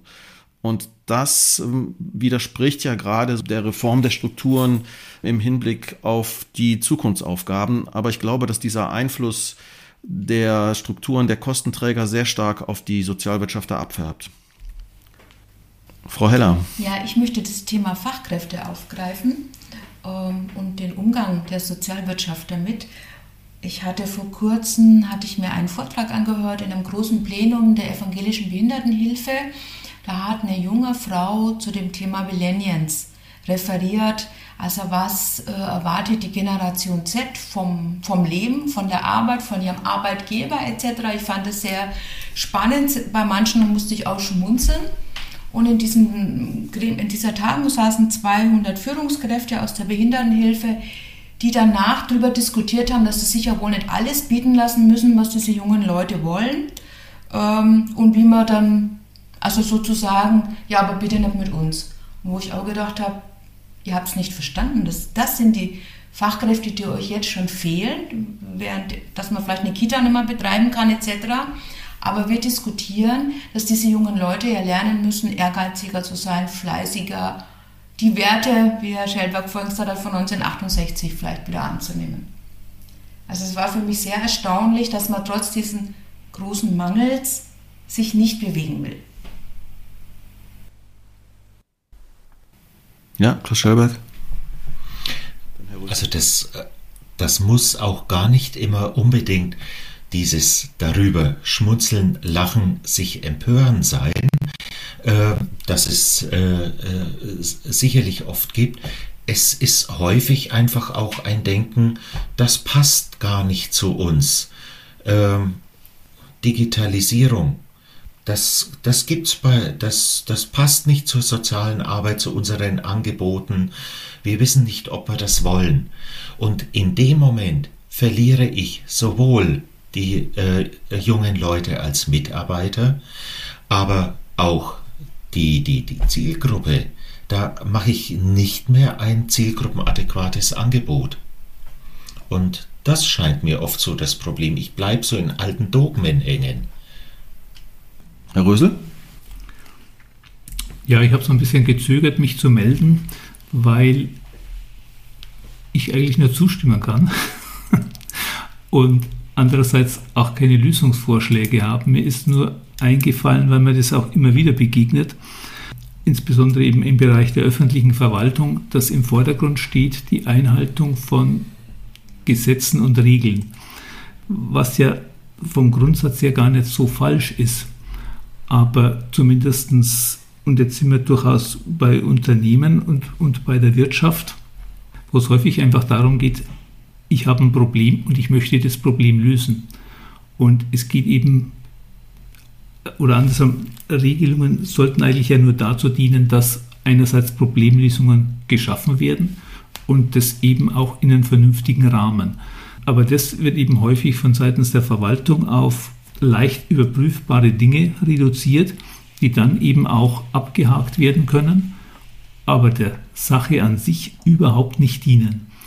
Wie man das jetzt allerdings ändern kann, da fehlt mir im Moment auch die Lösung. Klaus Scherberg abschließend und dann brechen die nächsten zehn Minuten an. Also äh, eigentlich äh, wollte ich diesen Podcast nicht zu einem Wirkungspodcast machen, aber ich komme jetzt leider wieder dazu. Ich glaube, dass auch hier das Thema äh, Wirkung, äh, stellen Sie sich vor, wir würden Lebensqualität, den Gewinn oder Erhalt von Lebensqualität einfach als eine Währung hier einführen, dann hätte auch der öffentliche Träger eine Möglichkeit zu sagen, ja, das ist eine sinnvolle Lösung, auch wenn du es anders machst als bisher. Also wir müssen wegkommen davon, dass man irgendwie den Input reguliert oder den Prozess reguliert, so wie wir es jetzt machen, sondern wir müssen am Ende das Ergebnis regulieren. Dann fange ich an, in Funktionen zu denken, in Funktionsweisen, in Ergebnissen. Und da kommt, sage ich mal, das veränderte Denken her. Wir haben ja auch noch einen Podcast zum Thema Wirkung. In drei weiteren Folgen wird genau das das Thema sein. Okay, Herr Schließ. Ah, Sie haben wieder zurückgezogen, okay. Ja, ich, ach so, ich wusste jetzt nicht, dass es auch dazu noch einen Podcast gibt. Ja, dazu gibt es einen. Okay, aber ich muss trotzdem nochmal anschließen. Also ich finde ja die Diagnose von Herrn Schellberg grundsätzlich richtig, dass man sich auf Ergebnisse fokussiert. Aber nochmal, die Wirkung, ich werde doch daran sehen, was eine gute Wirkung hat, da werde ich auch hingehen. Klar, das klappt nicht immer, aber jetzt beim Kindergarten oder beim Altersheim, da bin ich doch nicht auf den Wohnblock beschränkt. Gut, klar, wenn ich eine kleine Stadt habe, ist nochmal was anderes, aber wenn ich jetzt in Nürnberg wohne, da habe ich doch eine große Auswahl zwischen Altersheim und natürlich möchte ich in das Altersheim gehen, wo eine gute Wirkung ist und das wird dieses ein Altersheim, was eine gute Wirkung macht, wird das ja auch präsentieren können und darstellen. Also ich verstehe immer noch nicht, warum wir dann nicht doch lieber sagen sollten, Profite oder ne, der Markt wird sich da selbst regulieren. Warum brauchen wir da extra wieder eine Regulierung hin zur Wirkung? Okay, noch eine Replik und dann gehen wir weiter. Weil momentan die Wirkung dadurch sehr stark beschrieben wird, indem die Inputfaktoren wird in dem Pflegeheim eine Dehydrierungsprophylaxe angeboten, ja oder nein, äh, beschrieben wird, aber nicht davon, ob es dem Menschen gut geht. Das ist, glaube ich, unser Problem. Okay, wir haben einen Einblick in die Wirkungsdiskussion gemacht und den Zusammenhang zwischen unseren Strukturen und dieser, wenn man sagen kann, Währung. Ich glaube, jetzt kriegen wir einen anderen Fokus über die langjährige Erfahrung von Frau Jachmann-Wilmer. Ja, ich habe ja den Hashtag Zwiespalt ähm, vorangestellt und Sie haben schon völlig recht. Es wundert nicht, dass ich nach über 30 Jahren äh, in einem Verein mich auch mit der Frage schon seit über 30 Jahren beschäftigt, ob der Verein die richtige Struktur ist. Ich will Ihnen jetzt nicht die Geschichte unseres Vereins erzählen, dafür reicht die Zeit überhaupt nicht. Aber unser Verein, der über 120 Jahre alt ist, wurde gegründet von einer der Sozialpionierinnen, die es damals ja viele gab. Und die waren im besten Sinne Unternehmerinnen, die aber zugleich die Gesellschaft geprägt haben. Die haben sich zugleich auch in der Politik engagiert, die haben Gesetze initiiert und durchgesetzt, um eben die Ursachen von Not und Elend und Armut, so die Formulierung damals, zu beseitigen. So, solange wie ich Geschäftsführerin war und bin in unserem Verein, stelle ich zunehmend fest, dass diese beiden Anliegen, also einerseits Unternehmen zu sein und andererseits gesellschaftspolitische Breitenwirkung zu entfalten, im Verein kaum noch zusammenzuhalten ist. Aber meines Erachtens müssen wir das irgendwie zusammenhalten, wenn die soziale Arbeit nicht nur Symptome kuriert, sondern auch an Grundbedingungen etwas ändern will und Sozialpolitik umgekehrt geerdet bleiben will und nicht an den Anliegen Betroffener vorbeigeht. Ich glaube, dass ein Verein, das ist meine Erfahrung, zwei widersprüchliche Logiken bedienen muss. Also einmal die Unternehmenslogik. Da haben wir uns ja jetzt schon sehr lange und intensiv ausgetauscht. Das will ich nicht weiter beleuchten. Das äh, hatten wir jetzt schon genug. Und da kann ich mir vorstellen, dass ein äh, Verein mit einem hauptamtlichen Vorstand, mit einem guten Aufsichtsgremium, mit all den Dingen, die wir vorhin besprochen hat, eine gute Lösung sein kann. Ähm, eine Ausgründung als GmbH muss nicht immer zwingend eine bessere Lösung sein. Aber für die gesellschaftspolitische Breitenwirkung in unserer Demokratie braucht es eine andere Logik, und zwar eine gegensätzliche Logik. Und die nenne ich Beteiligungslogik. Damit ich Mehrheiten erreichen kann, damit ich Verständnis für soziale Fragen und Wirklichkeiten erwecken kann, muss ich doch möglichst viele Menschen erreichen. Und brauche ich umfassende Beteiligungs- und Diskussionsprozesse mit ausreichend Zeit. Ganz anders als im Unternehmen. Im Unternehmen muss ich schnelle Entscheidungen treffen können, mit ausgesprochenen hohen Sachkenntnissen. Da habe ich auch diese Zeit nicht. Also das habe ich tatsächlich selber ähm, schmerzlich erfahren. Teilweise hat Herr Kaspers sowas bei uns miterlebt als Berater, ne, dass wir endlose Prozesse brauchten und im Unternehmen nicht weiterkamen. Aber für die sozialpolitische Gestaltungskraft brauche ich eben genau das andere und brauche ich eigentlich den Verein und seine Mitglieder, die sich in die sozialpolitischen Fragen mit hineinbegeben. Und da habe ich tatsächlich Sorge, dass diese Gestaltungskraft verloren gehen. Ich kann aus meiner Praxis sagen, die Menschen, die bei uns in Gremien ehrenamtlich engagiert waren, und ich rede jetzt von solchen, die meinetwegen im Beruf irgendwie ähm, in ganz anderen wirtschaftlichen Betrieben hochdotierte, ausgewiesene Expertisen haben. Die haben bei uns Erfahrungen gemacht, die sie sonst gar nicht kannten. Also Begegnung mit Armut, mit Behinderung, mit Konfliktsituationen. Und daraus hat sich so ein nachhaltiges Verständnis und auch das Interesse entwickelt, uns in den sozialpolitischen Forderungen zu unterstützen. Und wenn Sie politisch tätig werden wollen, müssen Sie ja am Ende des Tages Mehrheiten erreichen. Und ohne dieses, diese Entfaltung von Hintergrundwissen ist meine Sorge und auch meine Erfahrung entschwindet eben in unserer Gesellschaft äh, Solidarität. Wie sich aber die Beteiligung und die Breitenwirkung erreichen lässt, da habe ich leider keine Antwort drauf oder zumindest keine abschließende Antwort. Äh, wir haben, was das Unternehmerische betrifft, in unserem Verein die Struktur, finde ich, ganz gut geändert. Aber ob wir wirklich die gesellschaftsgestaltende Kraft erhalten oder vielleicht ganz neu noch ermöglichen, ist für mich eine offene Frage, aber es ist für mich eine drängende Frage. Ich kann mir eine Gesellschaft nicht vorstellen, wo wir nur noch wunderbar strukturierte soziale Unternehmen haben. Da geht meines Erachtens der soziale Zusammenhalt verloren. Mhm, das finde ich super spannend, was Sie gesagt haben und möchte Ihnen hoffentlich begründet widersprechen. Gerne. Punkt 1. In der Untersuchung zu meiner Dissertation habe ich Leute in einer virtuellen Beratungsstelle arbeiten lassen und habe ein gewisses Maß für deren Fleiß gefunden und das dann ähm, verglichen. Und ich habe die Leute dann auch gefragt, was die soziale Wirkung macht.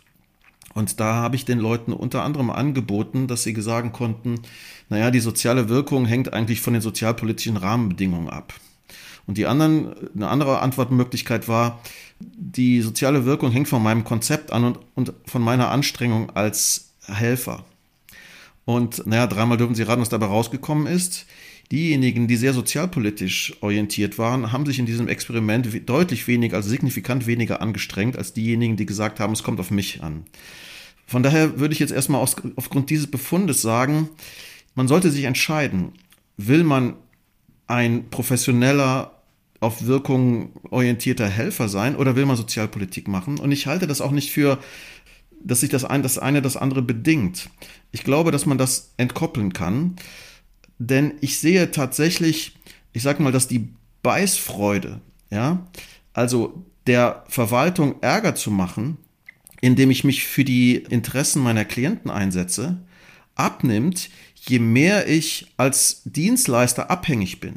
Also ich bin oft in Situationen, wo ich denke, verdammt normal, da müssen wir doch mal jetzt mal zum Sozialgericht gehen und die Leute dann zurückschrecken, oh, Moment mal, wir sollten jetzt nicht gegen die Stadt oder gegen die, den Träger XY, Sozialleistungsträger Y vorgehen.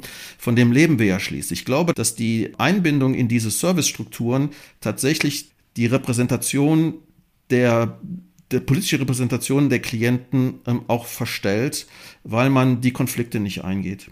Und ich finde, ein gutes Beispiel ist doch der, finde ich, erfrischend äh, reformierte VDK unter Frau Bentele. Ich glaube, die haben überhaupt keine einzige Einrichtung und die vertreten doch die sozialen Anliegen ganz gut, ohne dass sie in diesem Servicebereich irgendwie unterwegs sind. Herr Rösel. Ich bin mir nicht sicher, ob man nicht beides dennoch gleichzeitig machen oder sein kann. Also soziales Unternehmen und ja, Verband, der eine Breitenwirkung ähm, versucht zu erzielen oder dann auch tatsächlich erzielt. Allerdings, wenn es mindestens zwei Bereiche im Verein. Also man hätte den sehr unternehmerisch organisierten Vereinsbereich, der eben auch idealerweise entsprechend geführt und überwacht wird. Und man hätte den Bereich, der sehr stark, ich sage jetzt mal, sozialpolitisch agiert.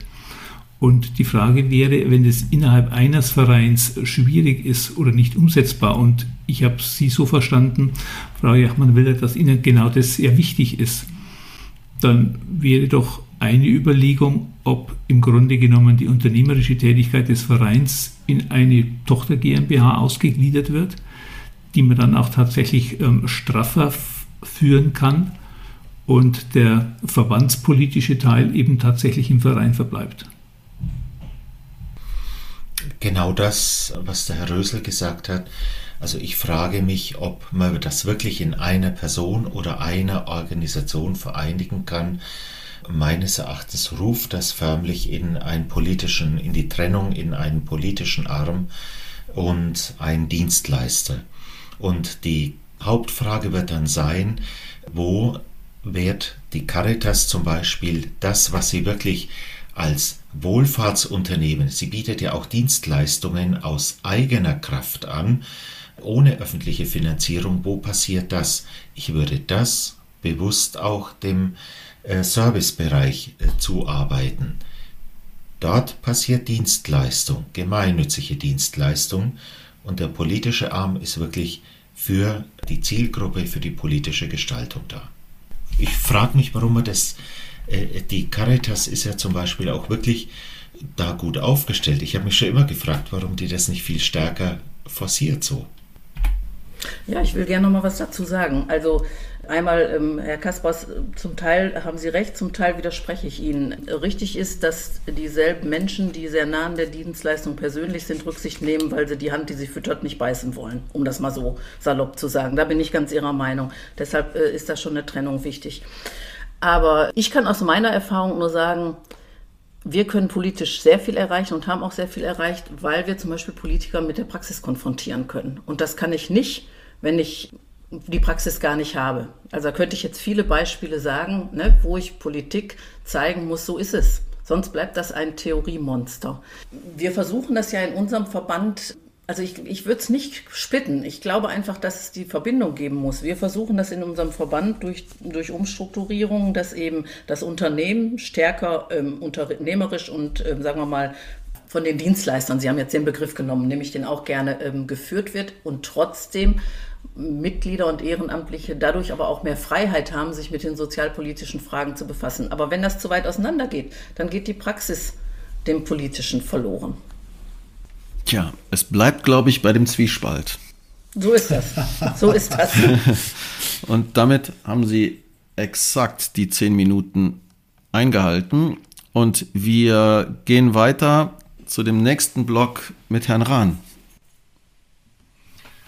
Ja, New Old Work, äh, da war jetzt vieles bei. Also ich glaube, der Zeitpunkt passt auch ganz gut äh, zu diesem äh, Strukturthema. Also ähm, den Hashtag äh, habe ich natürlich gewählt, weil ich finde schon, dass es erstrebenswert ist, sich äh, so Themen New Work, also neue, neuen Ansätzen einfach auch zu widmen und äh, so Themen wie laterale Führungsstrukturen etablieren, Mitarbeitern mehr Mitspracherecht geben und allgemein mehr Raum zu geben, weil das, das fordern heute, das, das merken wir in der Praxis, das fordern Bewerberinnen und Bewerber heute.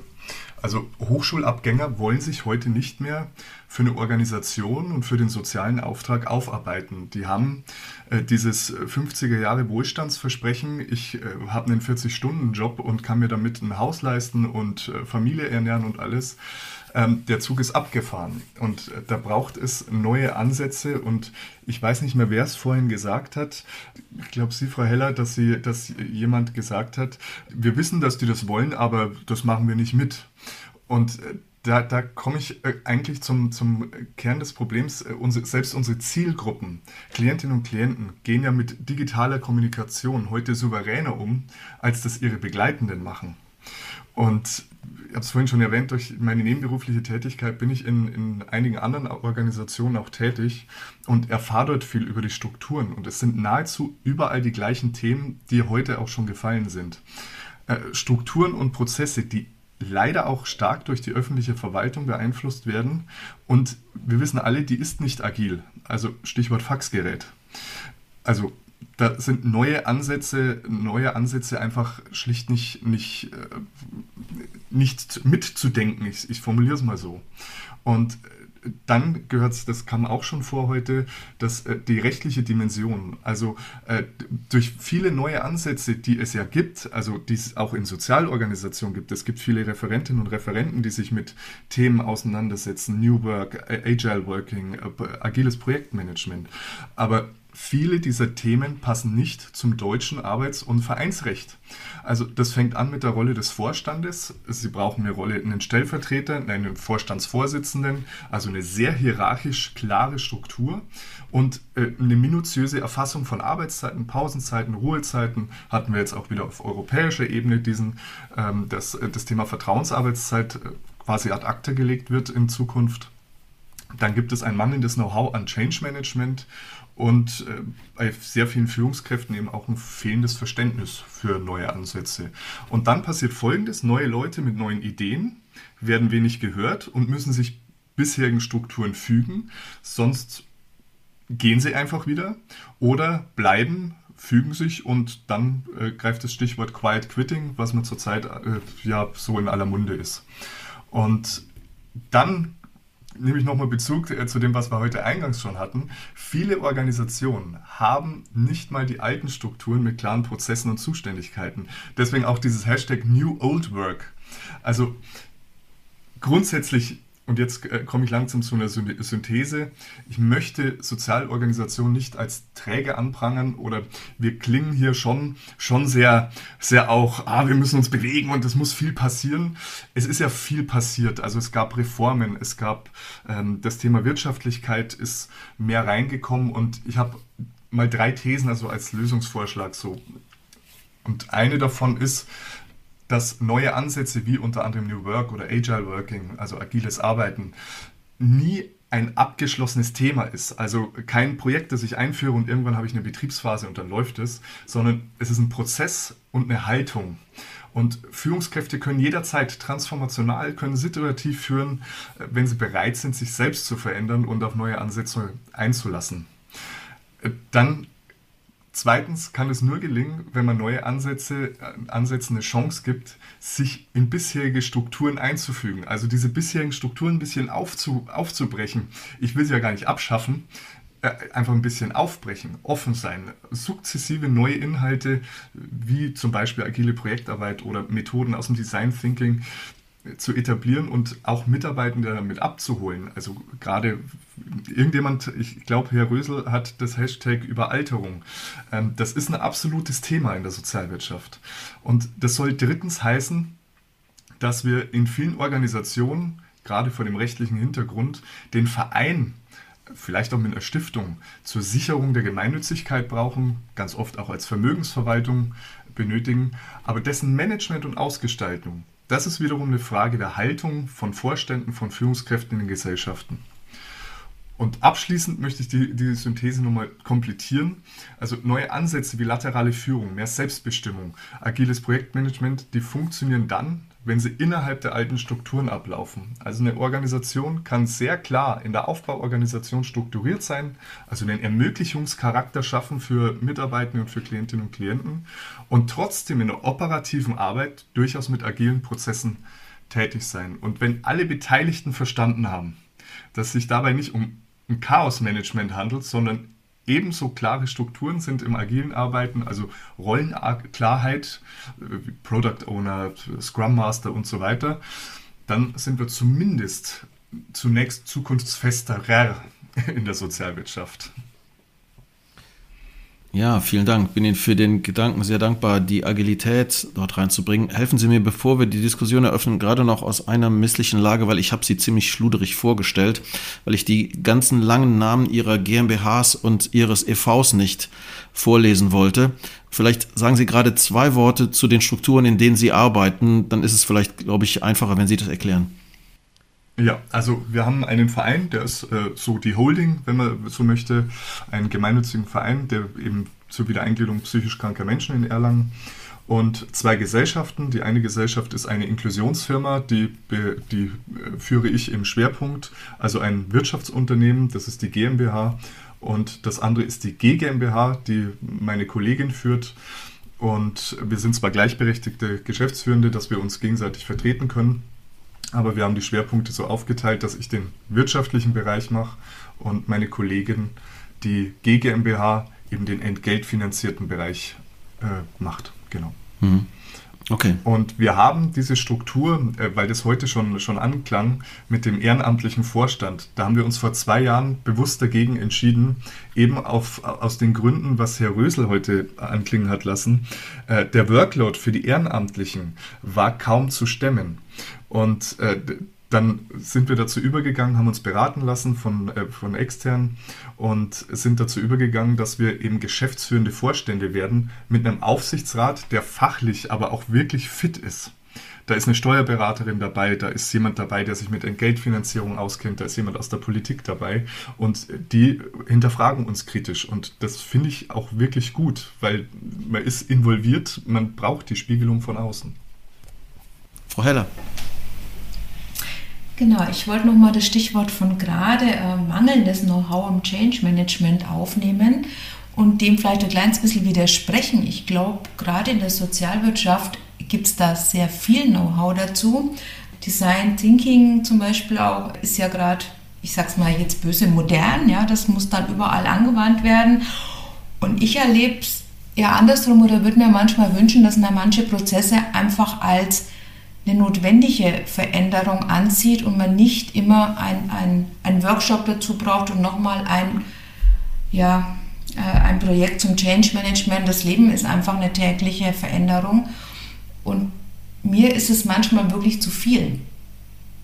Das, also, ich sag mal, da wird zu viel Tamtam darum gemacht, um eine wirklich notwendige Veränderung, die vielleicht äh, von einem Kostenträger kommt oder die einfach jetzt durch Digitalisierung etc. ansteht, dem wird sehr viel Bedeutung beigemessen, wo ich mir manchmal denke, vielleicht können wir einfach auch mal sagen, ja, das ist jetzt so.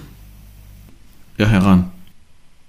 Da würde ich Ihnen grundsätzlich zustimmen, äh, dass, dass man da manchmal zu viel Fokus drauf legen muss. Ich bin aber überzeugt davon, dass man das auch tatsächlich tun muss, äh, um Widerständen begegnen zu können und Widerstände auch aufzugreifen, äh, Ideen aufgreifen, aufzugreifen von Leuten, die das vielleicht einfach auch nicht wollen. Also das ist ja äh, gerade dieser Zwiespalt war, war vorhin das Wort, den Widerständen so zu begegnen, dass es trotzdem möglich ist, neue Strukturen zu etablieren. Also ich habe Sie auch so verstanden, dass Sie die Strukturen als Wettbewerbsfaktor sehen, um junge Mitarbeiter. Auf jeden Fall, auf jeden Fall. Also äh, das wird, die, die Strukturen werden, werden ein Wettbewerbsfaktor sein und auch das, das Thema, was äh, Herr, Herr Schließzus vor, vorhin gesagt hat, mehr Kapitalismus wagen ist natürlich eine, eine, ein Claimer, aber grundsätzlich geht es ja darum, wirklich wirtschaftlich auch zu sein und das ist nichts Böses. Ich tue es, um dem sozialen Auftrag Rechnung zu tragen. Und das tue ich nur, wenn ich effizient bin, wenn ich gutes Personal habe, das Bock auf diese Arbeit hat. Okay, Klaus Schellberg noch abschließend?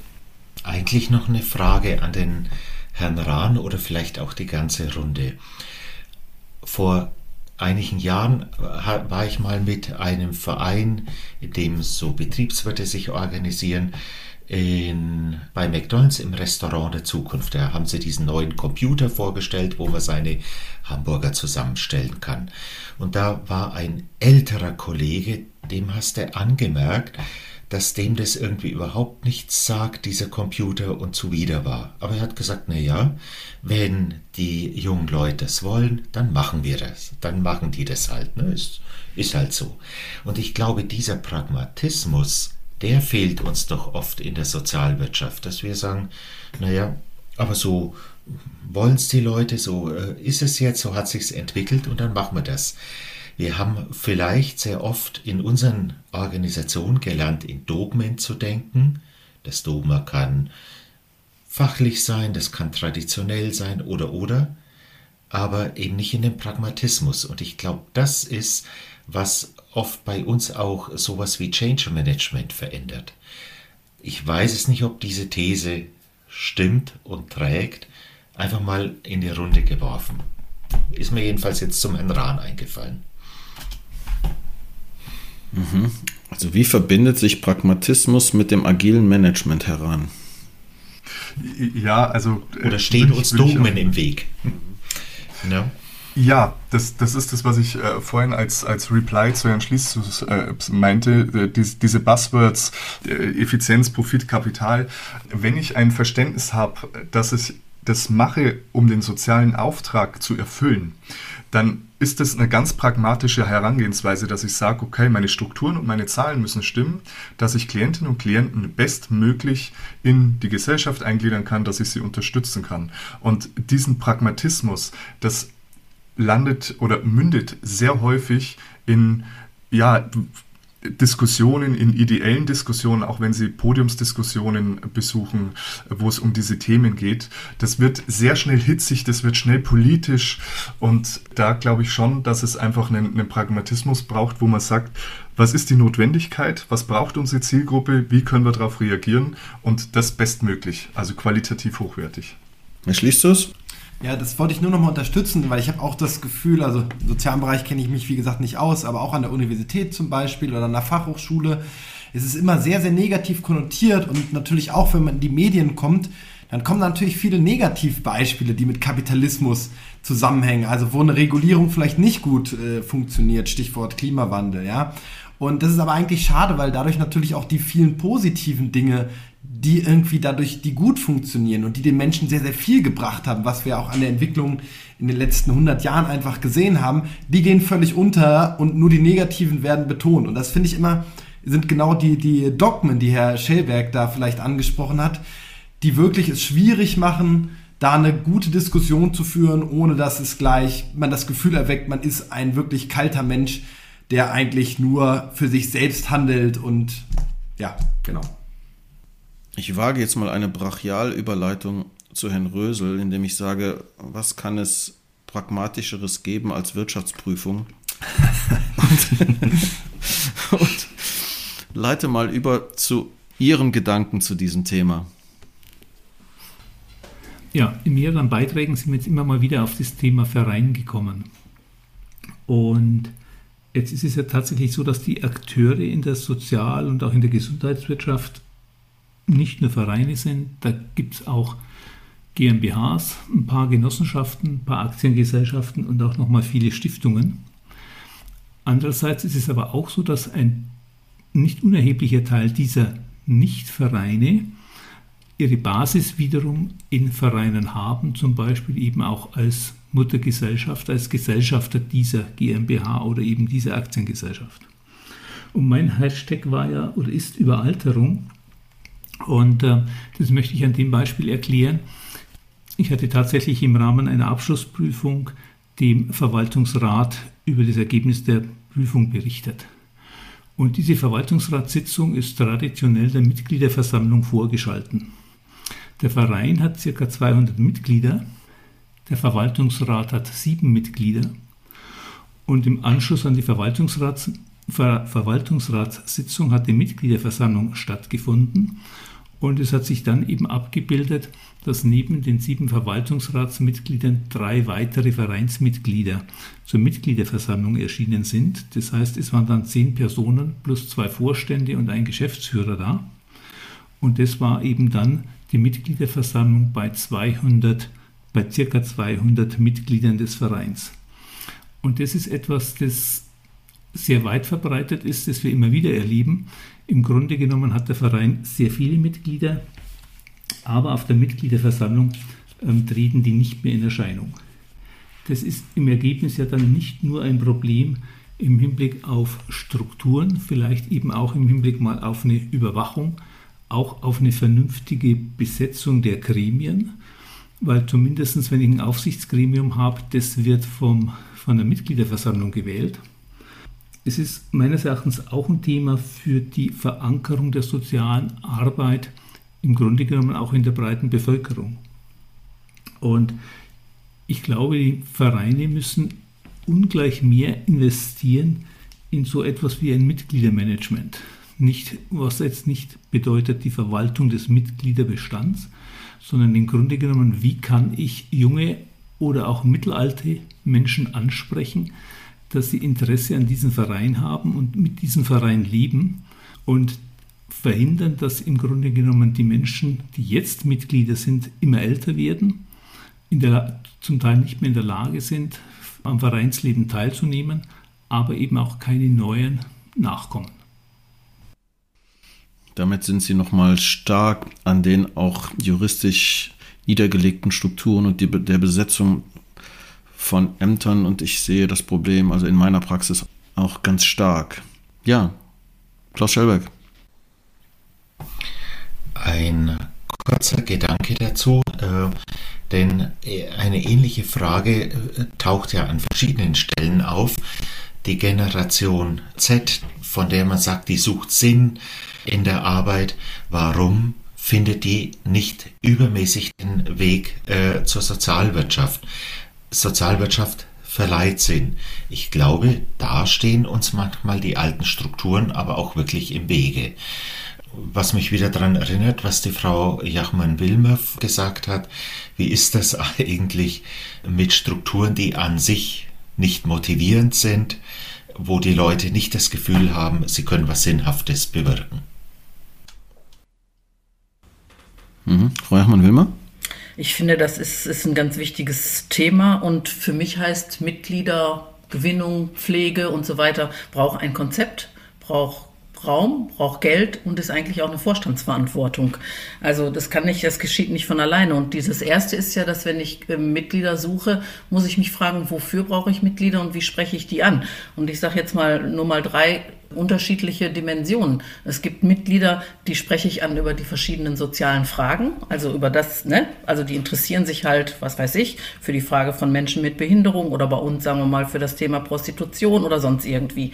Dann gibt es Menschen, die kann ich ansprechen, weil sie gerne sich tatsächlich ehrenamtlich im Sozialen engagieren wollen. Ja, und dann gibt es auch welche, die sich eher für das Unternehmerische interessieren. Wenn die Mitgliederversammlung aber im Wesentlichen nur die Entlastung und die Aufsicht des Unternehmens ist, die anderen zwei Gruppierungen, die ich nannte, die kommen einfach nicht. Also muss ein Verein wirklich in eine Analyse gehen, was brauche ich für eine Mitgliederstruktur, wie spreche ich die an, aber wie, wie bediene ich die auch? Also die müssen ja was davon haben, dass sie Mitglied sind. Also ich würde mal aus meiner Praxis sagen, wenn die rechtlichen Bedingungen anders wären, dann gäbe es, glaube ich, deutlich mehr Umgründungen oder es gäbe überhaupt Umgründungen von Vereine in Stiftungen. Weil der Verein als ein Sammelbecken von insbesondere vielen Leuten, das ist ja die Idee, dass sich dort viele Leute zusammenfinden können und in Mitgliederversammlungen dann ihren Willen äußern und dem dann den Vorstand beauftragen, das umzusetzen. Das funktioniert in den wenigsten Vereinen, die ich kenne. Und dass der, gerade der ADAC der größte Verein ist, ist ja jetzt nicht so ganz untypisch für unsere Gesellschaft. Und wenn wir auf der anderen Seite die Stiftung nehmen, die sich selbst gehört, die letztlich nur in Anführungszeichen darauf aufpassen muss, dass sie ihre Leitungs- und Kontrollgremien bedient, dann sehe ich, dass Vereine im Prinzip zu sowas wie Stiftungen entarten. Da sind nämlich die Mitgliederversammlungen oder die, die, die Runde der aktiven Mitglieder, das sind sozusagen die Vorräume für die, für die Vorstandsämter, die dann irgendwann zu besetzen sind. Und mehr ist da auch nicht zu schaffen. Und ich finde es halt schade, dass unser Recht da so unflexibel ist und insbesondere ist da das Grunderwerbsteuerrecht halt das Problem, wenn ich diese Immobilie einmal bei dem Verein habe, dann kriege ich die dann nicht mehr weg, ohne horrende um, um, Grunderwerbsteuer zu zahlen. Und ich glaube, dass da wir einfach rechtlicher, rechtlich noch flexibler werden müssen, weil ich fürchte, dass die Entwicklung so weitergeht. Ich glaube nicht, dass diese Generation Z, die da heranwächst, unbedingt sagt, ich kann meine Ziele nur kundtun in dieser Gesellschaft irgendwie für die, für die werben, indem ich in einem Verein Mitglied bin, sondern die artikulieren sich ja jeder als Sender in ihren, in, in den sozialen Medien und tun sich da in virtuellen Netzen zusammen und, und unterschreiben Petitionen mit Leuten, die sie noch nie gekannt haben und fragen sich, glaube ich, mit guten Gründen, warum soll ich jetzt noch in einem Verein Mitglied werden? Um diese, um diese Repräsentation zu erreichen. Frau Heller. Ja, dann würde ich den Gedanken gleich aufnehmen. Ich bin äh, ehrenamtlich in einem großen Controllerverein tätig. Ich bin natürlich keine Generation Z mehr, aber wir haben da genau das gleiche Problem. Es gibt dort viele Mitglieder, aber keiner möchte eine Aufgabe übernehmen. Es gibt dort verschiedene regionale Arbeitskreise und wir haben jetzt zur Besetzung dieser Arbeitskreise Stellenanzeigen geschaltet in den sozialen Medien, aber auch natürlich bei den schon bestehenden Mitgliedern, wo ganz klar drinsteht, es ist ein Ehrenamt. Mitbringen musst du dieses und jenes und du bekommst dafür. Und da steht natürlich, es ist ein Business-Netzwerk, auch die Karrierechance äh, etc. Und da steht jetzt ganz klar drin. Ja, und mein Postfach läuft jetzt über mit den Bewerbungen. Also wir haben dem Ganzen eine Struktur gegeben und wir haben auch gesagt, Ehrenamt ist keine Einbahnstraße, sondern das nimmst du mit, das bekommst du dadurch. Und ähm, das sind sehr junge Menschen, die sich jetzt dafür interessieren. Frau Jachmann-Wilmer? Oh nein, das ist noch mal ja, das war noch von eben. X. Aber ich kann trotzdem noch einen Gedanken dazulegen aus der Caritas. Ähm, und da haben auch einige unserer Vereine, die haben eigene, ja, Verein will ich das noch nicht nennen, aber Gruppierung gebildet, die nennt sich Young Caritas, wo gezielt auch junge Menschen angesprochen werden und die lassen sich auch ansprechen, äh, in, wenn man so sagen will, in einer Vorstufe vielleicht zum Verein, weil das Problem haben wir ja alle, das haben Fußballvereine, das haben Parteien und, und, und, und. Ob es immer nur in einer Unverbindlichkeit sein muss, das muss man mal abwarten, aber auf jeden Fall muss man jungen Menschen was anderes anbieten als ähm, ne? Also dann muss das Alte eben auch neu gestaltet werden oder wie auch immer. Ja. Abschließend noch was anmerken, Herr Rösel? Nichts wirklich Neues. Also ich glaube, dass der Verein eine Zukunft haben kann, dass die Vereinsstruktur nicht daran hindert, moderne und auf moderne Entwicklungen einzugehen, dass das aber gemacht werden muss. Und dann sind wir wieder bei dem Thema, das wir heute auch schon häufig hatten, dass manches viel zu verkrustet ist und viel zu kurz und viel zu knapp gedacht wird. Okay, nehmen wir das als Schlusswort zu Ihren zehn Minuten. Damit wären wir in deutlich mehr als 70 Minuten bei der, beim Zusammentragen der sieben Gedanken zur Sozial- und Gesundheitswirtschaft. Und die Abschlussrunde fragt immer noch mal nach Gedanken, die wir festhalten sollen Das können große, aber auch kleine Splitter, Gedankensplitter sein. Wem fällt was ein? Also ich kann ja mal einsteigen. Ich habe mir notiert, dass ich mich um den Vereinsrechtstag mal kümmern muss. Ich wusste gar nicht, dass es das gibt und könnte mir vorstellen, dass man vielleicht ein paar Impulse dort loswerden kann, die den Reformbedarf des Vereins betreffen. Heran. Ich glaube, Frau Jachmann-Wilmer war vor mir. Ah, okay. Gut, Frau Jachmann-Wilmer. Hm. Ich muss nicht immer zuvor sein. Ähm, zu dem Vereinsrechtssatz schicke ich Ihnen gerne einen Link. Aber äh, ich habe gerade noch mal an den Titel gedacht. Der letzte begräbt den vorletzten. Und dann kam mir der Gedanke, äh, was wir oft äh, heute angesprochen haben, aber sich noch weiter zu denken lohnt, ist, wer steht denn als erstes, erstes auf? Also im Sinne von Auferstehung. Ne? Ähm, also welche Form müssen wir finden, ich bleibe jetzt mal bei meinem Punkt, dass wir schon auch noch Menschen gewinnen, die das Soziale mitgestalten wollen. Und damit meine ich jetzt nicht das Unternehmen. Da werde ich weiter drüber nachdenken. Heran. Ja, ich, also ich finde es ganz interessant. Also ich äh, fand es super spannend heute, äh, alle Beiträge, die dabei waren. Und ich glaube, in der Analyse sind sich alle einig, dass äh, es auf jeden Fall eine, eine, eine Veränderung braucht, hin zu neuen, neuen Denken, neuen Strukturen. Und bin da oder mahne zur Lösungsfokussierung. Also was wir ja auch hier geschafft haben jetzt in, in dieser Folge, ist sehr viele Problemstellungen aufzuzählen und auch äh, ja, Analysen darzustellen. Und ich glaube, man muss langfristig wirklich auch den Fokus auf wie kann es gehen richten. Ja, schließt du es? Ja, mir ging es heute so ein bisschen, sieht man ja leider nicht, wie so ein Wackeldackel, weil ich habe einfach die ganze Zeit fast durchgenickt und deswegen hat es mir auch echt großen Spaß gemacht. Ich habe viel gelernt. Ich, eine Sache jetzt nochmal zu dem, was Herr Rahn gesagt hat und vielleicht auch zum allgemeinen Feeling. Ich habe ich hab das Gefühl, dass vielleicht sich diese Strukturen auch schon automatisch ändern werden, weil ich glaube, es ist ganz typisch, dass man erstmal Probleme sieht und diese Probleme auch viel diskutiert werden. Aber sicherlich wurde das vor 20 Jahren gab es sicherlich auch andere Probleme und ich glaube, wenn wir aber mal heute gucken, dann haben sich viele dieser Probleme vielleicht auch gelöst. Das heißt, ich bin so ein bisschen da der, der Zweckoptimist. Ich glaube, in 20 Jahren können wir wieder hier sitzen und über ein anderes Problem reden, weil wir das schon längst wieder gelöst haben hier. Das hätte ich jetzt eigentlich als Schlusswort nehmen müssen, aber Frau Heller. genau, also ich sitze in 20 Jahren nicht mehr hier. ja, ich würde das nochmal gerne aufnehmen, was der Herr Rahn auch gesagt hat, dass wir neue Strukturen brauchen. Und Herr Kaspers hat es auch ausgeführt, es gibt ja ganz viele rechtliche Rahmenbedingungen auch für den Verein. Ich glaube, wir müssen gar nicht über die Rechtsform so diskutieren, sondern diese neuen Strukturen können wir vielleicht ein bisschen unabhängig von der Rechtsform etablieren und damit auch äh, jüngeren Mitarbeitenden etc. entgegenkommen. Okay, nehmen wir das gerne als Schlusswort. Das waren diese sieben Gedanken zur Sozial- und Gesundheitswirtschaft. Sie hörten Gabriele Heller, Uwe Kaspers, Felix Schlieszus, Klaus Schellberg, Renate Jachmann-Wilmer, Benjamin Rahn und Rainer Rösel. Die Podcasts sind abrufbar über viele Plattformen. Wir hosten das bei Podigy, sind aber auch bei Spotify und anderen. Wir sind noch nicht bei Apple Podcast, aber ich arbeite hart daran, dass ab den nächsten Folgen wir das auch noch hinkriegen. Die nächste Folge dieses Podcasts hat den Titel Wer Visionen hat, braucht einen Arzt oder wie kommt das Neue in das Soziale? Schließt ein bisschen an an dieses Thema, nämlich es geht um die Innovationsfähigkeit dieser Organisationen.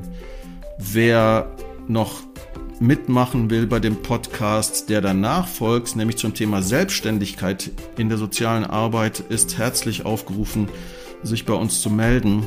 Da ist die Besetzung noch ziemlich schwach, weil, glaube ich, das Thema, ein Unternehmen zu gründen in der sozialen Arbeit wirklich ein Minderheitenthema ist. Trotzdem ist der Ehrgeiz da, noch näher an die sieben Teilnehmer ranzukommen. Ja, vielen Dank fürs Dabeibleiben.